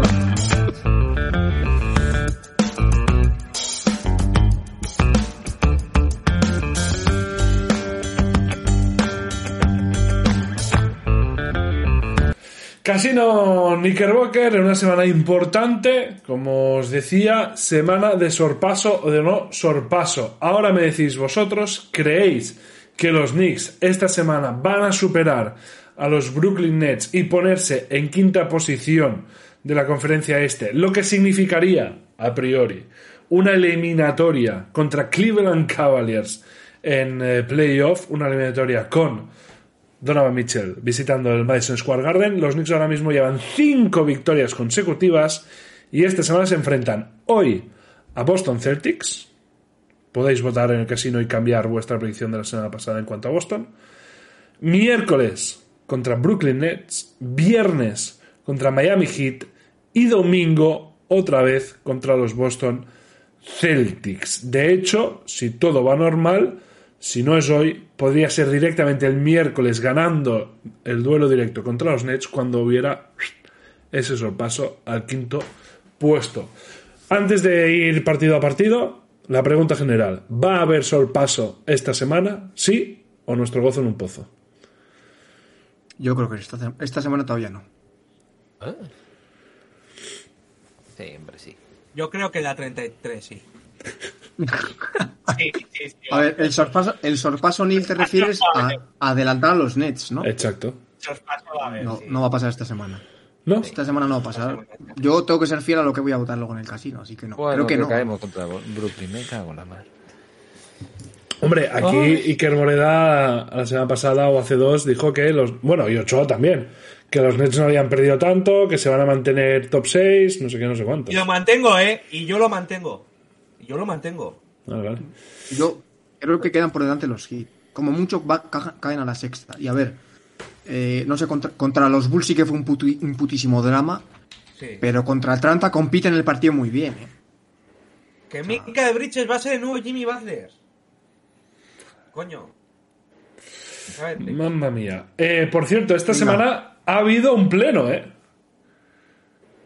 Esta semana ha habido un pleno de 6 de 6, dos partidos más los cuatro a votar. Y este pleno está aquí, ahora mismo, entre nosotros, en directo. No, yo no soy. Yo, he sido yo. yo- qué asco, tío. Pensaba ¿Qué? que era yo, no me acordé ni lo que había votado. Qué humilde, ¿eh? Qué humilde. Y qué sin He sido yo, por cierto, no es pleno. No es pleno y eso me lo tienes que corregir tú. Que Aitor, Aitor ha querido... Me ha regalado cosas. El primer tío. partido el pri- me pasó... Bueno, no, sé, no se dio cuenta Aitor y me pasó la, esto después del primer partido. Entonces yo en el primer partido cuando le pasé el, el casino, en la victoria de, de esto contra, contra... ¿Contra quién fue? Contra Washington, no puse win, puse una línea, no me que, para que no me cuente eso, porque evidentemente, por mucho que iba a poner victoria, no vale eh, votar después, o sea, era un 100% de acierto sí o sí. Entonces, no ha sido pleno legal. No, no. Ahora mismo te lo acabo de quitar, ya está. Humilde Moreda. Eh, Creo, creo que es, creo que es justo, creo que es justo. Ay, pues yo me voy a callar como una putilla, eh. Aitor Negreira, ¿eh? Yo me voy a callar como una putilla. Aitor Negreira. Bueno, pues entonces eh, te iba a decir, quizá esto ahora lo cambiarías, que habías recuperado el liderato, pero con tu cura de humildad bajas No al nada. segundo puesto y está primero en solitario un tío de los Orlando Magic. Joder, mira, no, no, no. Yo, la, la, la Mela aquí no puede hacer notas. Sí, sí. No puede. No, no. No puede. Y la primera semana no votó, empezó tarde. Y aún así se ha puesto primero. No Eso puede. habla mal de nosotros, ¿eh? Muy mal. No, Muy horrible. mal. Muy mal. Pagopera, pon un poco de nivel tú, hombre, que estabas primero hace poco. Te estás desinflando, eh. Pagopera va tercero a un punto de Iker. De hecho, voy a aprovechar para poner la clasificación aquí. Vascos, los vascos sabemos de esta mierda, tío. Estamos ahí, al pie del cañón. Aquí tenéis la, la clasificación. Esto de Iker, lógicamente, ya no es un verde. Voy a, voy a decir una cosa antes de pasar, ¿eh? Este en blanco. Eh, yo creo que aquí veo mano negra, que sé que la Mela y Aitor queda mucho, que lo veo en Instagram. Yo creo que hay algún amaño. Ahí hay algún amaño. Que Aitor es el que se encarga de esto y la Mela va primero. Es verdad, Ahí ¿eh? hay algún amaño. Es verdad, ¿eh? Ahí las mujeres... Va a ser verdad que Aitor es el es. Negreira este, ¿eh? Va a ser No, verdad. bueno. Tal cual, eh, tal cual. Lo mueven todo. Eh, bueno, pues ahí veis un poquito la, la clasificación con opciones pues a, a sorpaso directamente esta semana están Belauer, Sanchar Rampago Pera, Iker Moreda y como decimos Francesc liderando ya con 78 pues encontramos a Samson a Luis en 76 a Conejo, octava posición Conejo, novena en solitario Servidor, cerquita mío Tito Han, Víctor Cifu, Aitor Luque con 71 puntos, Janius Va, Abra Malbec, Igor Carlos, Sergio Ochoa, décimo octavo, Sergio, décimo octavo, Trigésimo tercero. Josema, Denis, Peterman y Natalia. Cerrando la clasificación. ¿Sabes qué es lo bastante peor de todo? Que de los que llevan desde el inicio soy el peor. Porque Bueno. Natalia, Denis y Peterman lo hicieron algunas jornadas. Es correcto. El único que ha votado todas las, de los que ha votado todas las jornadas es el peor. Y este tío, hay que decir, la primera. exacto, y no, y antes que se pusiera Aitor, que lo hace así más profesional, siempre estabas de los primeros. Sí, sí, sí. sí. Si no ganabas, Aitor me- ibas segundo me está jodiendo la vida, eh. Me está Hay que pagar ahí, hay que darle un, un de estos. Sí, sí, sí. Eh, bueno, va, esta semana, ahora esta noche, votasteis ya la semana pasada, podéis mantener la opinión de lo que dijisteis la semana pasada o podéis cambiar. ¿Qué creéis que hacemos contra eh, Boston eh, Celtics? Estoy viendo aquí la entrada más barata, 120 dólares hoy en el Madison Square Garden y solo quedan 400 tickets. Joder. Yo no, yo no me acuerdo de lo que voté, así que voy a decir victoria. No sé si hay que cambiar o no, pero no me, como No. no, me acuerdo, pues digo victoria. Puedes hacer lo que quieras. Yo creo que no lo dijimos, ¿no? Sí, sí, sí lo dijimos. dijimos, eh, pero no me acuerdo lo que voté. Yo derrota, yo derrota. A mí me a Boston mí me sin Jalen Brown, apuntan por el chat. Y sin Smart y compañía, entiendo, ¿no? ¿Aún? Sí, creo No, que no, sí. Smart está jugando ya. Está- ¿Ya ha vuelto? Eso es. Sí, sí, volvió hace un par de semanas. Ah, bueno, pues estoy yo. Esto, señores, es lo que nos importa Boston. Una pude de Estambul. Bueno, eh, nos falta meternos con los fans de Boston. El año pasado lo hacíamos mucho. Ya, pero ahora, ahora a- que van primeros no apetece tanto. Y ¿eh? ahora, calla. No tanto, no tanto. Yo digo que caemos esta noche. Sí, está jugando Smart. Yo derrota también, ¿eh? Y está jugando Robert Williams. Está jugando todo el mundo. Dos derrotas. Sergio Victoria, pues yo para dejarlo en el 50% voy a decir Victoria también. Bien, bien. ¿eh? Que no se diga. Muy bien. Brooklyn Nets. Noche de sorpaso o no sorpaso. Ganamos. Ganamos. En el Madison. Ganamos, digo yo también. Iker. A ver qué dice. Venga, Iker, tu teoría. A Vamos. ver qué dice Iker. Yo digo victoria, victoria. No, Ah, pero no Ah, decías oh, que, no, oh, que no oh. había sorpaso por lo que ibas a decir. Contra Brooklyn. Hombre, pero ¿qué calendario tiene Brooklyn? Hoy juega contra Milwaukee La los Nets. hostia. Pero- Bueno, luego Ah, me eh. pronuncio sobre el sorpaso. Es que yo pensaba que era Boston en casa, Knicks en casa, Nets en casa y Boston fuera, no los Heat. Pensaba No, no, que había dos que partidos contra Boston. Es Ah, los hay, los hay. son Hay. Heat y Boston. Hay Sí, los sí, dos. pero pensaba que ahí solo eran tres, sí, sí. Es que Brooklyn, eh, Iker y Brooklyn juega contra Milwaukee. ¿Y contra quién más? Y contra Boston fuera. y luego contra Houston, ahí. Brooklyn Palmins. Spa. eh, Contra los Rockets en, en Houston, un poquito de spa ahí al aire libre, a 40 grados. Sí. Está bien. Como, como hoy Reddish, ¿no? Que ha metido 78 puntos juntamente con, con Lillard, el bueno de Cam Reddish. Ah, digo, ¿cómo que? Hostia, Revisa, es verdad. Que se me ha perdido. Hoy Bueno, Reddish ha metido yo digo 78 victoria. puntos. Contra, lo- contra los Nets digo victoria. Vale, por lo tanto, pleno, pleno al 4. Vamos, que vamos a perder. Exacto. En Miami. En Miami. Qué ganas Cancha tenía de decir súper difícil. Creo que no recuerdo si hemos ganado con soltura las últimas veces, pero yo diría que llevamos muchos años sin ganar en Miami, ¿no? A Miami, pues ganar? que sí le hemos ganado. Mira, en el Madison le ganamos el último partido, lo estoy viendo A mí me suena que el año de la 2021 le ganamos, ¿eh? 106-104. El año de la 2021 le ganamos. Y este, Sí, sí, me acuerdo. sí, este año hemos jugado solo un partido contra ellos en el Madison y ganamos de dos. Vale. yo creo que en Miami se va a formar la gozadera y nos lo va a confirmar porque vamos a ganarles. Vamos a ganar 112-84. ¿Los tres habéis dicho victoria? Yo digo victoria, sí. Yo.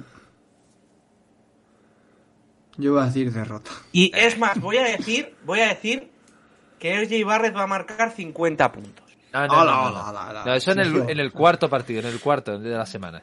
Contra Boston. Y con un Barcelona. Yo digo, yo digo derrota, yo digo derrota. Yo digo derrota también. Quiero recuperar, quiero, quiero recuperar ahí el, el número uno. Yo digo derrota también. 50 pollas va a meter el chato.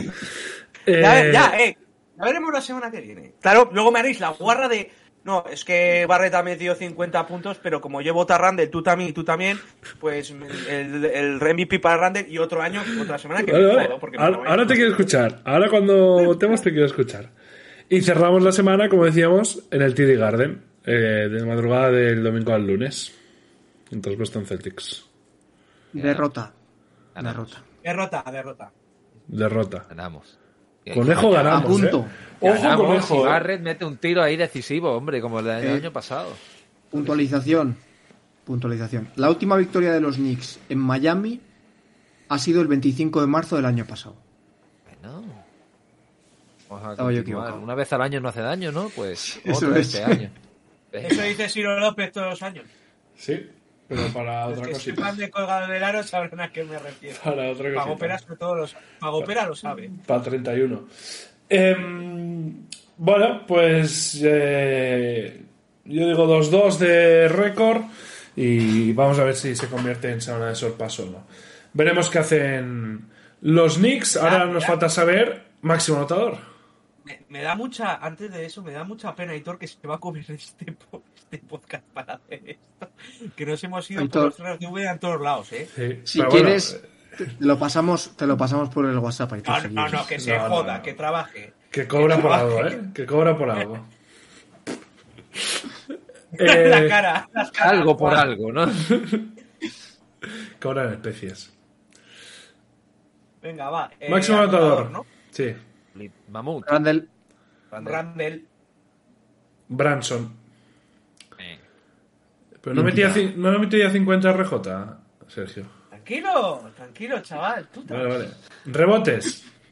Estoy jugando Mitch. táctico total, ¿eh? Yo mm, voy a cambiar a Mitch. Siempre digo Randall, pero voy a cambiar a Mitch. ¿Tú acertaste Mitchell Robinson, cabrón? ¿Y qué? Seguramente. Ah, bueno, porque ya sabía que había vuelto. Uy, uy, uy. En el caso Negreira ahí. ¿Cómo se va complicando? eh? más no me quites, cabronazo. ¿Cómo Caso? Moreira. eh, ¿Cómo va caso saliendo aquí? ¿Cómo va saliendo? Ah, eh, Neil, eh. ¿No os habéis fijado Iker acaba de hacer un ancelotti con la ceja cuando ha dicho eso? Cuidado, eh.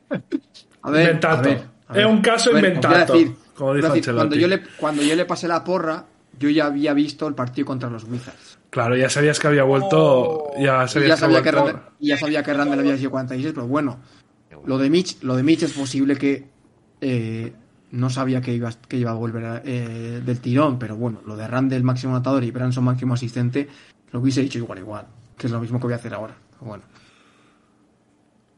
Entonces, Quítame, rebotes. quítame, quítame, Neil, quítamela, venga, quítame la, Eh, quítame la de- rebotes. Que va de humilde. que va de humilde. Vamos a ganar, Rebotes. vamos a, pa- vamos a ganar igual, igual. Rebotes La semana pasada sería un nulo. eh. Ponle- Yo rebotes digo Juanjo. ¿Quién es Juanjo? Josh Hart. Para Aitor, cuando llegue aquí y no lo sepa, que, que- que sepa que es Josh Hart. Juanjo. Eh, yo digo Mitchell Robinson. Michelismo. Asistencias. Branson. Branson. Branson. Jalen, Branson y MVP. Yo voy a decir Branson, MVP. Barrett. Randall. Barrett. Yo digo Branson, MVP también. Branson.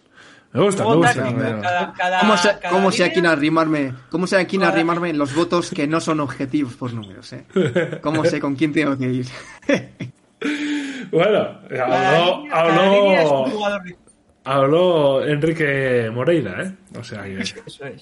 Yo, la, cada línea es un jugador diferente. A ver si así acierto algo, macho. Es que estoy ya harto, ¿eh? Bueno, no acierto ninguna. Quizá fallas todo, ¿eh? Con esa técnica. Que era justamente Claro, todo. porque luego me roban el... Algo tengo que acertar. Muy bien. Eh, en 15 minutos juegan los Knicks. Mm, Sí. Bueno, nos quedamos ya en directo, ¿no? Yo marcho, chicos. A ver, yo, Bueno, yo tengo que comer. Los que tengáis que, ir, que iros. comer. Los que tengáis que ir, iros. Pero, ¿Y me queréis Sí, sí. Pero eso. A ver, yo si no chapas me quedo aquí, ¿sabes? Pego la muteada para que no, para que escuches ¿eh, ahí mi, mi- mis mascullos y en 10 minutos estoy. ni- No, no, no, no chapo, Oye, no chapo directo. Iker, saca, saca al, gato en directo, anda. Está, lo tengo fuera, tío, lo tengo fuera.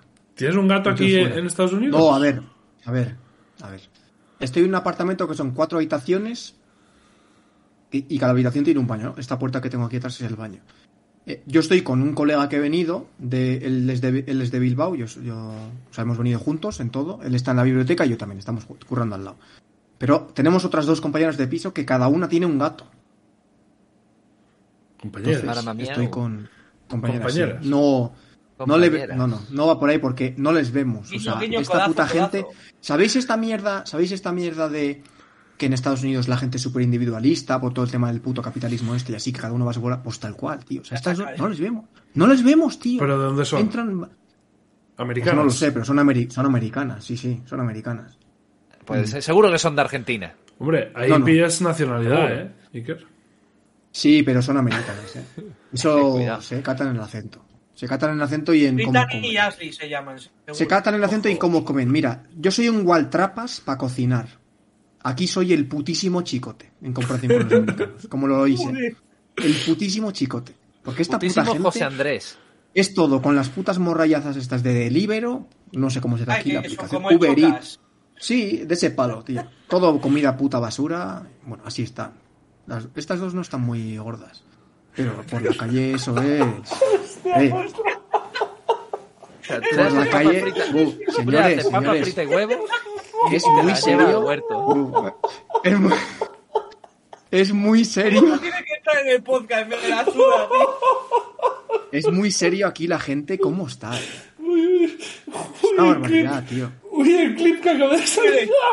O sea, de verdad, tienen un puto problema con la alimentación y con la poca movilidad. Yo también lo achaco un poco no solo a la alimentación y comida basura, sino a la poca movilidad, porque a todo, todo lo hacen en coche. o sea, no. A ver, ¿en qué ciudad estás?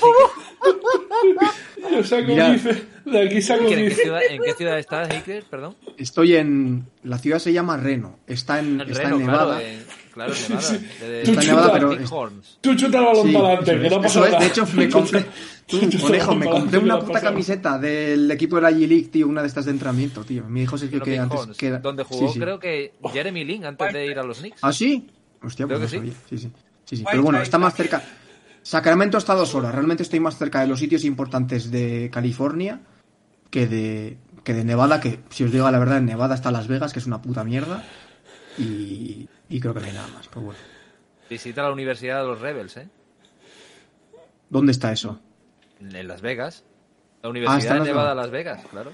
Mm. Yo estoy en la Universidad de Reno, Nevada. O sea, en la Universidad de Nevada, Reno. Y ahí estoy trabajando ahí. En la universidad. Sí, sí, pero os digo en serio, ya. br- Bromas aparte. Hay un puto problema aquí con. O sea, ¿Con De qué de todo? A ¿Con ver, qué? yo, yo sería igual. Yo con el puto frío que hace allí voy a salir a la calle corriendo, vaya. Pero, no, no, es que hace, bueno, tienen solo dos, dos, ¿cómo se llama? Dos estaciones, invierno y verano. O sea, Invierno, invierno. Invierno de seis meses, verano de seis, de seis meses. Pero Estados Unidos en particular, yo creo que es todo muy similar. Es un puto país hecho para tener coche.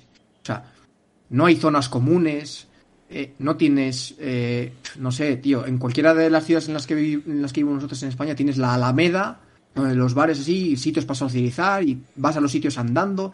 Este es un país que no está hecho para andar por la calle.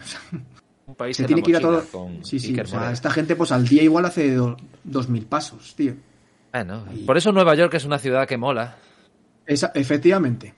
Efectivamente. Mira, era la franquicia de G-League de Sacramento, los Reno Bighorns. Reno Ahí Bighorns. empezó Whiteside. Mira, Sí. mira, mira, a. Hassan- Hassan Correcto. Whiteside. Correcto, correcto. Sí, Y Jeremy Lin también, ¿eh? Creo que Jeremy Lin también. Jugó en Reno. Sí, sí. ¡Oh! Por, eh, porque Venom también está vinculado Porque esto encima va a, ser, va a ser un tip para todo el mundo que venga a Estados Unidos. Tenéis que buscar siempre en Google Maps Charity y vais, que son sitios que tienen ropa de segunda mano eh, por 3 dólares y cosas así. Y cosas que flipas. Me he comprado esto. A ver si se ve. Esta puta camiseta de los Bighorns de básquetbol. Esto me costó 3 dólares, tío. Y está prácticamente nueva. ¿Sabes? La habrá usado aquí algún yankee y no la quería y la ha vendido. O la, la A dona. ver qué habrá hecho con ella. Sí, bueno. Me da igual, Sergio, la ha lavado ya. La Ah, bueno, entonces. Y yo por, por dos dólares me da igual, como si se la haya, como si se la ha puesto Donald Trump, ¿sabes? Claro, es dinero que tienes para, para comida, para hacerte el chicote. De pijama, por si se equivocan de habitación alguna. También. No, para cuando se nacionalice, eh, el braguetazo No, con no. alguna de no, por allí. No, no, está. yo no, no he dicho nada. Ya llevo un mes, bueno, poco, menos de un mes. He llegado a la conclusión de manera muy rápida. Eh, Estados Unidos es un país para venir de vacaciones. ¿No te quedarías a vivir? Eh, Yo dos o tres años me quedaba a vivir eh, en Nueva York. Bueno, mínimo, mira. ¿eh? Hombre, es que Nueva York no es esta mierda, ni Carlos, ese es el tema. Pero hay cosas, hay cosas aquí que a mí me dan verdadero pánico, pánico, y cosas que odio en cuanto a sistema, cosas que odio. El nivel de desigualdad que hay en este puto país es una absoluta barbaridad. Barbaridad. O sea, estuve en San Francisco los dos primeros días que llegué con el avión. Eh, San Francisco es la ciudad más cara de, de todo, de todo, de todo el continente. Bueno, continente no, perdón, de todo, de todo el país es probablemente uno de los países, uno de, una de las ciudades con mayor nivel de vida en cuanto a salarios y demás. Eh, es una barbaridad la cantidad de vagabundos que hay en la calle. Y esto es por problemas del sistema.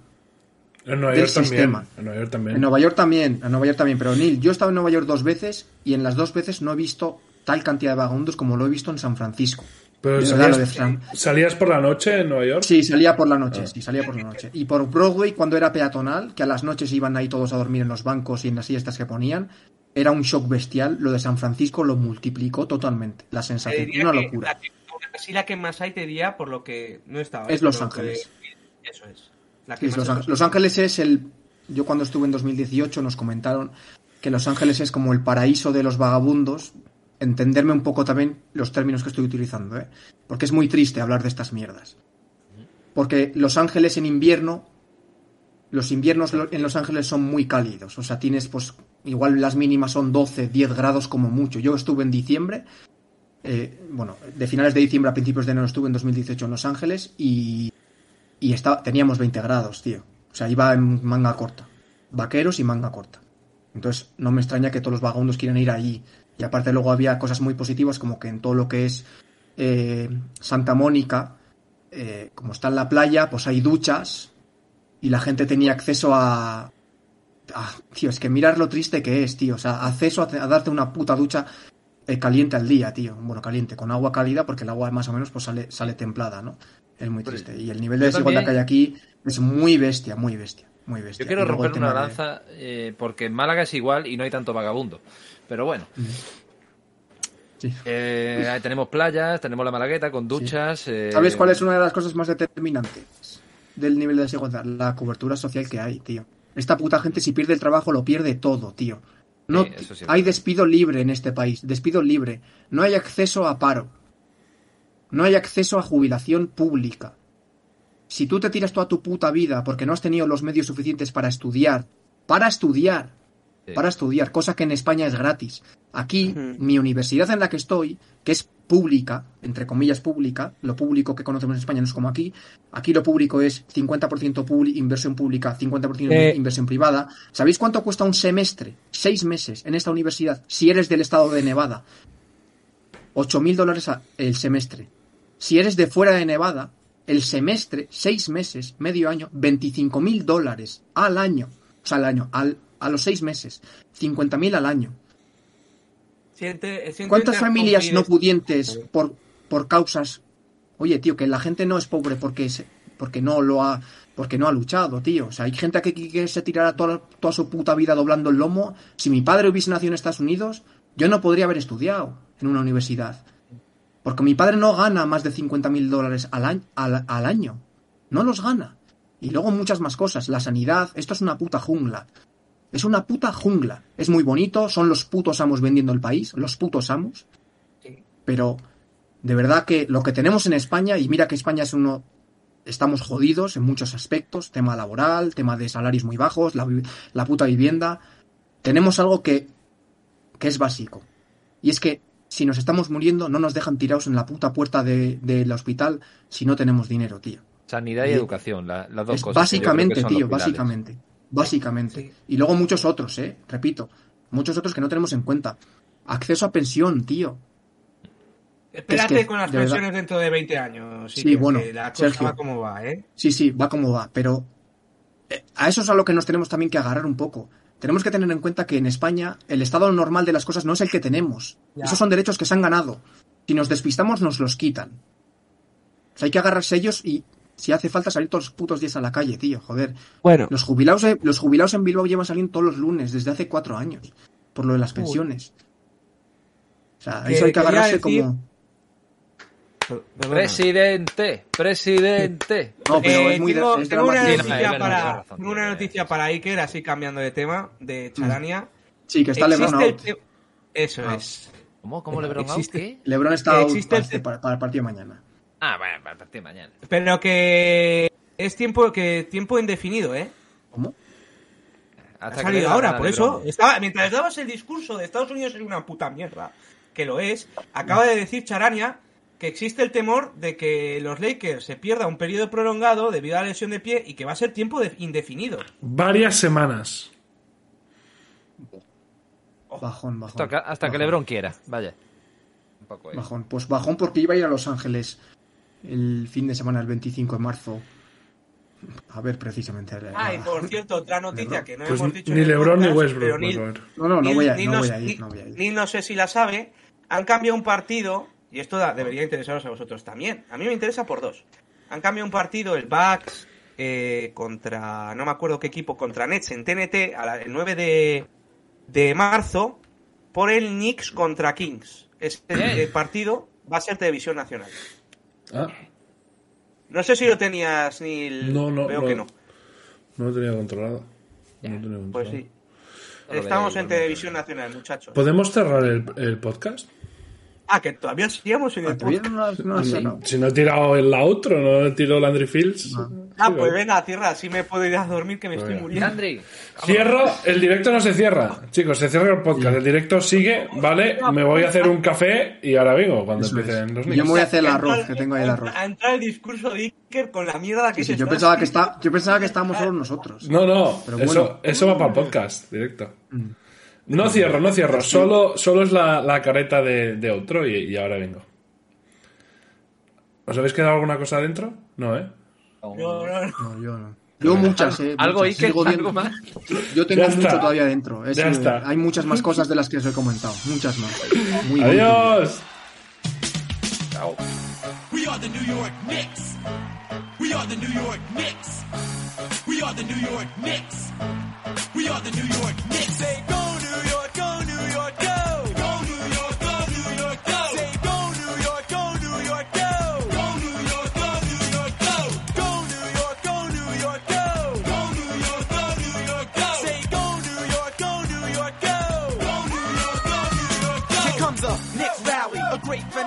Another three, another dunk ball finale. You, cause our troops, man, they don't miss. We are New York. We are the New York Knicks. Go New York, go New York, go.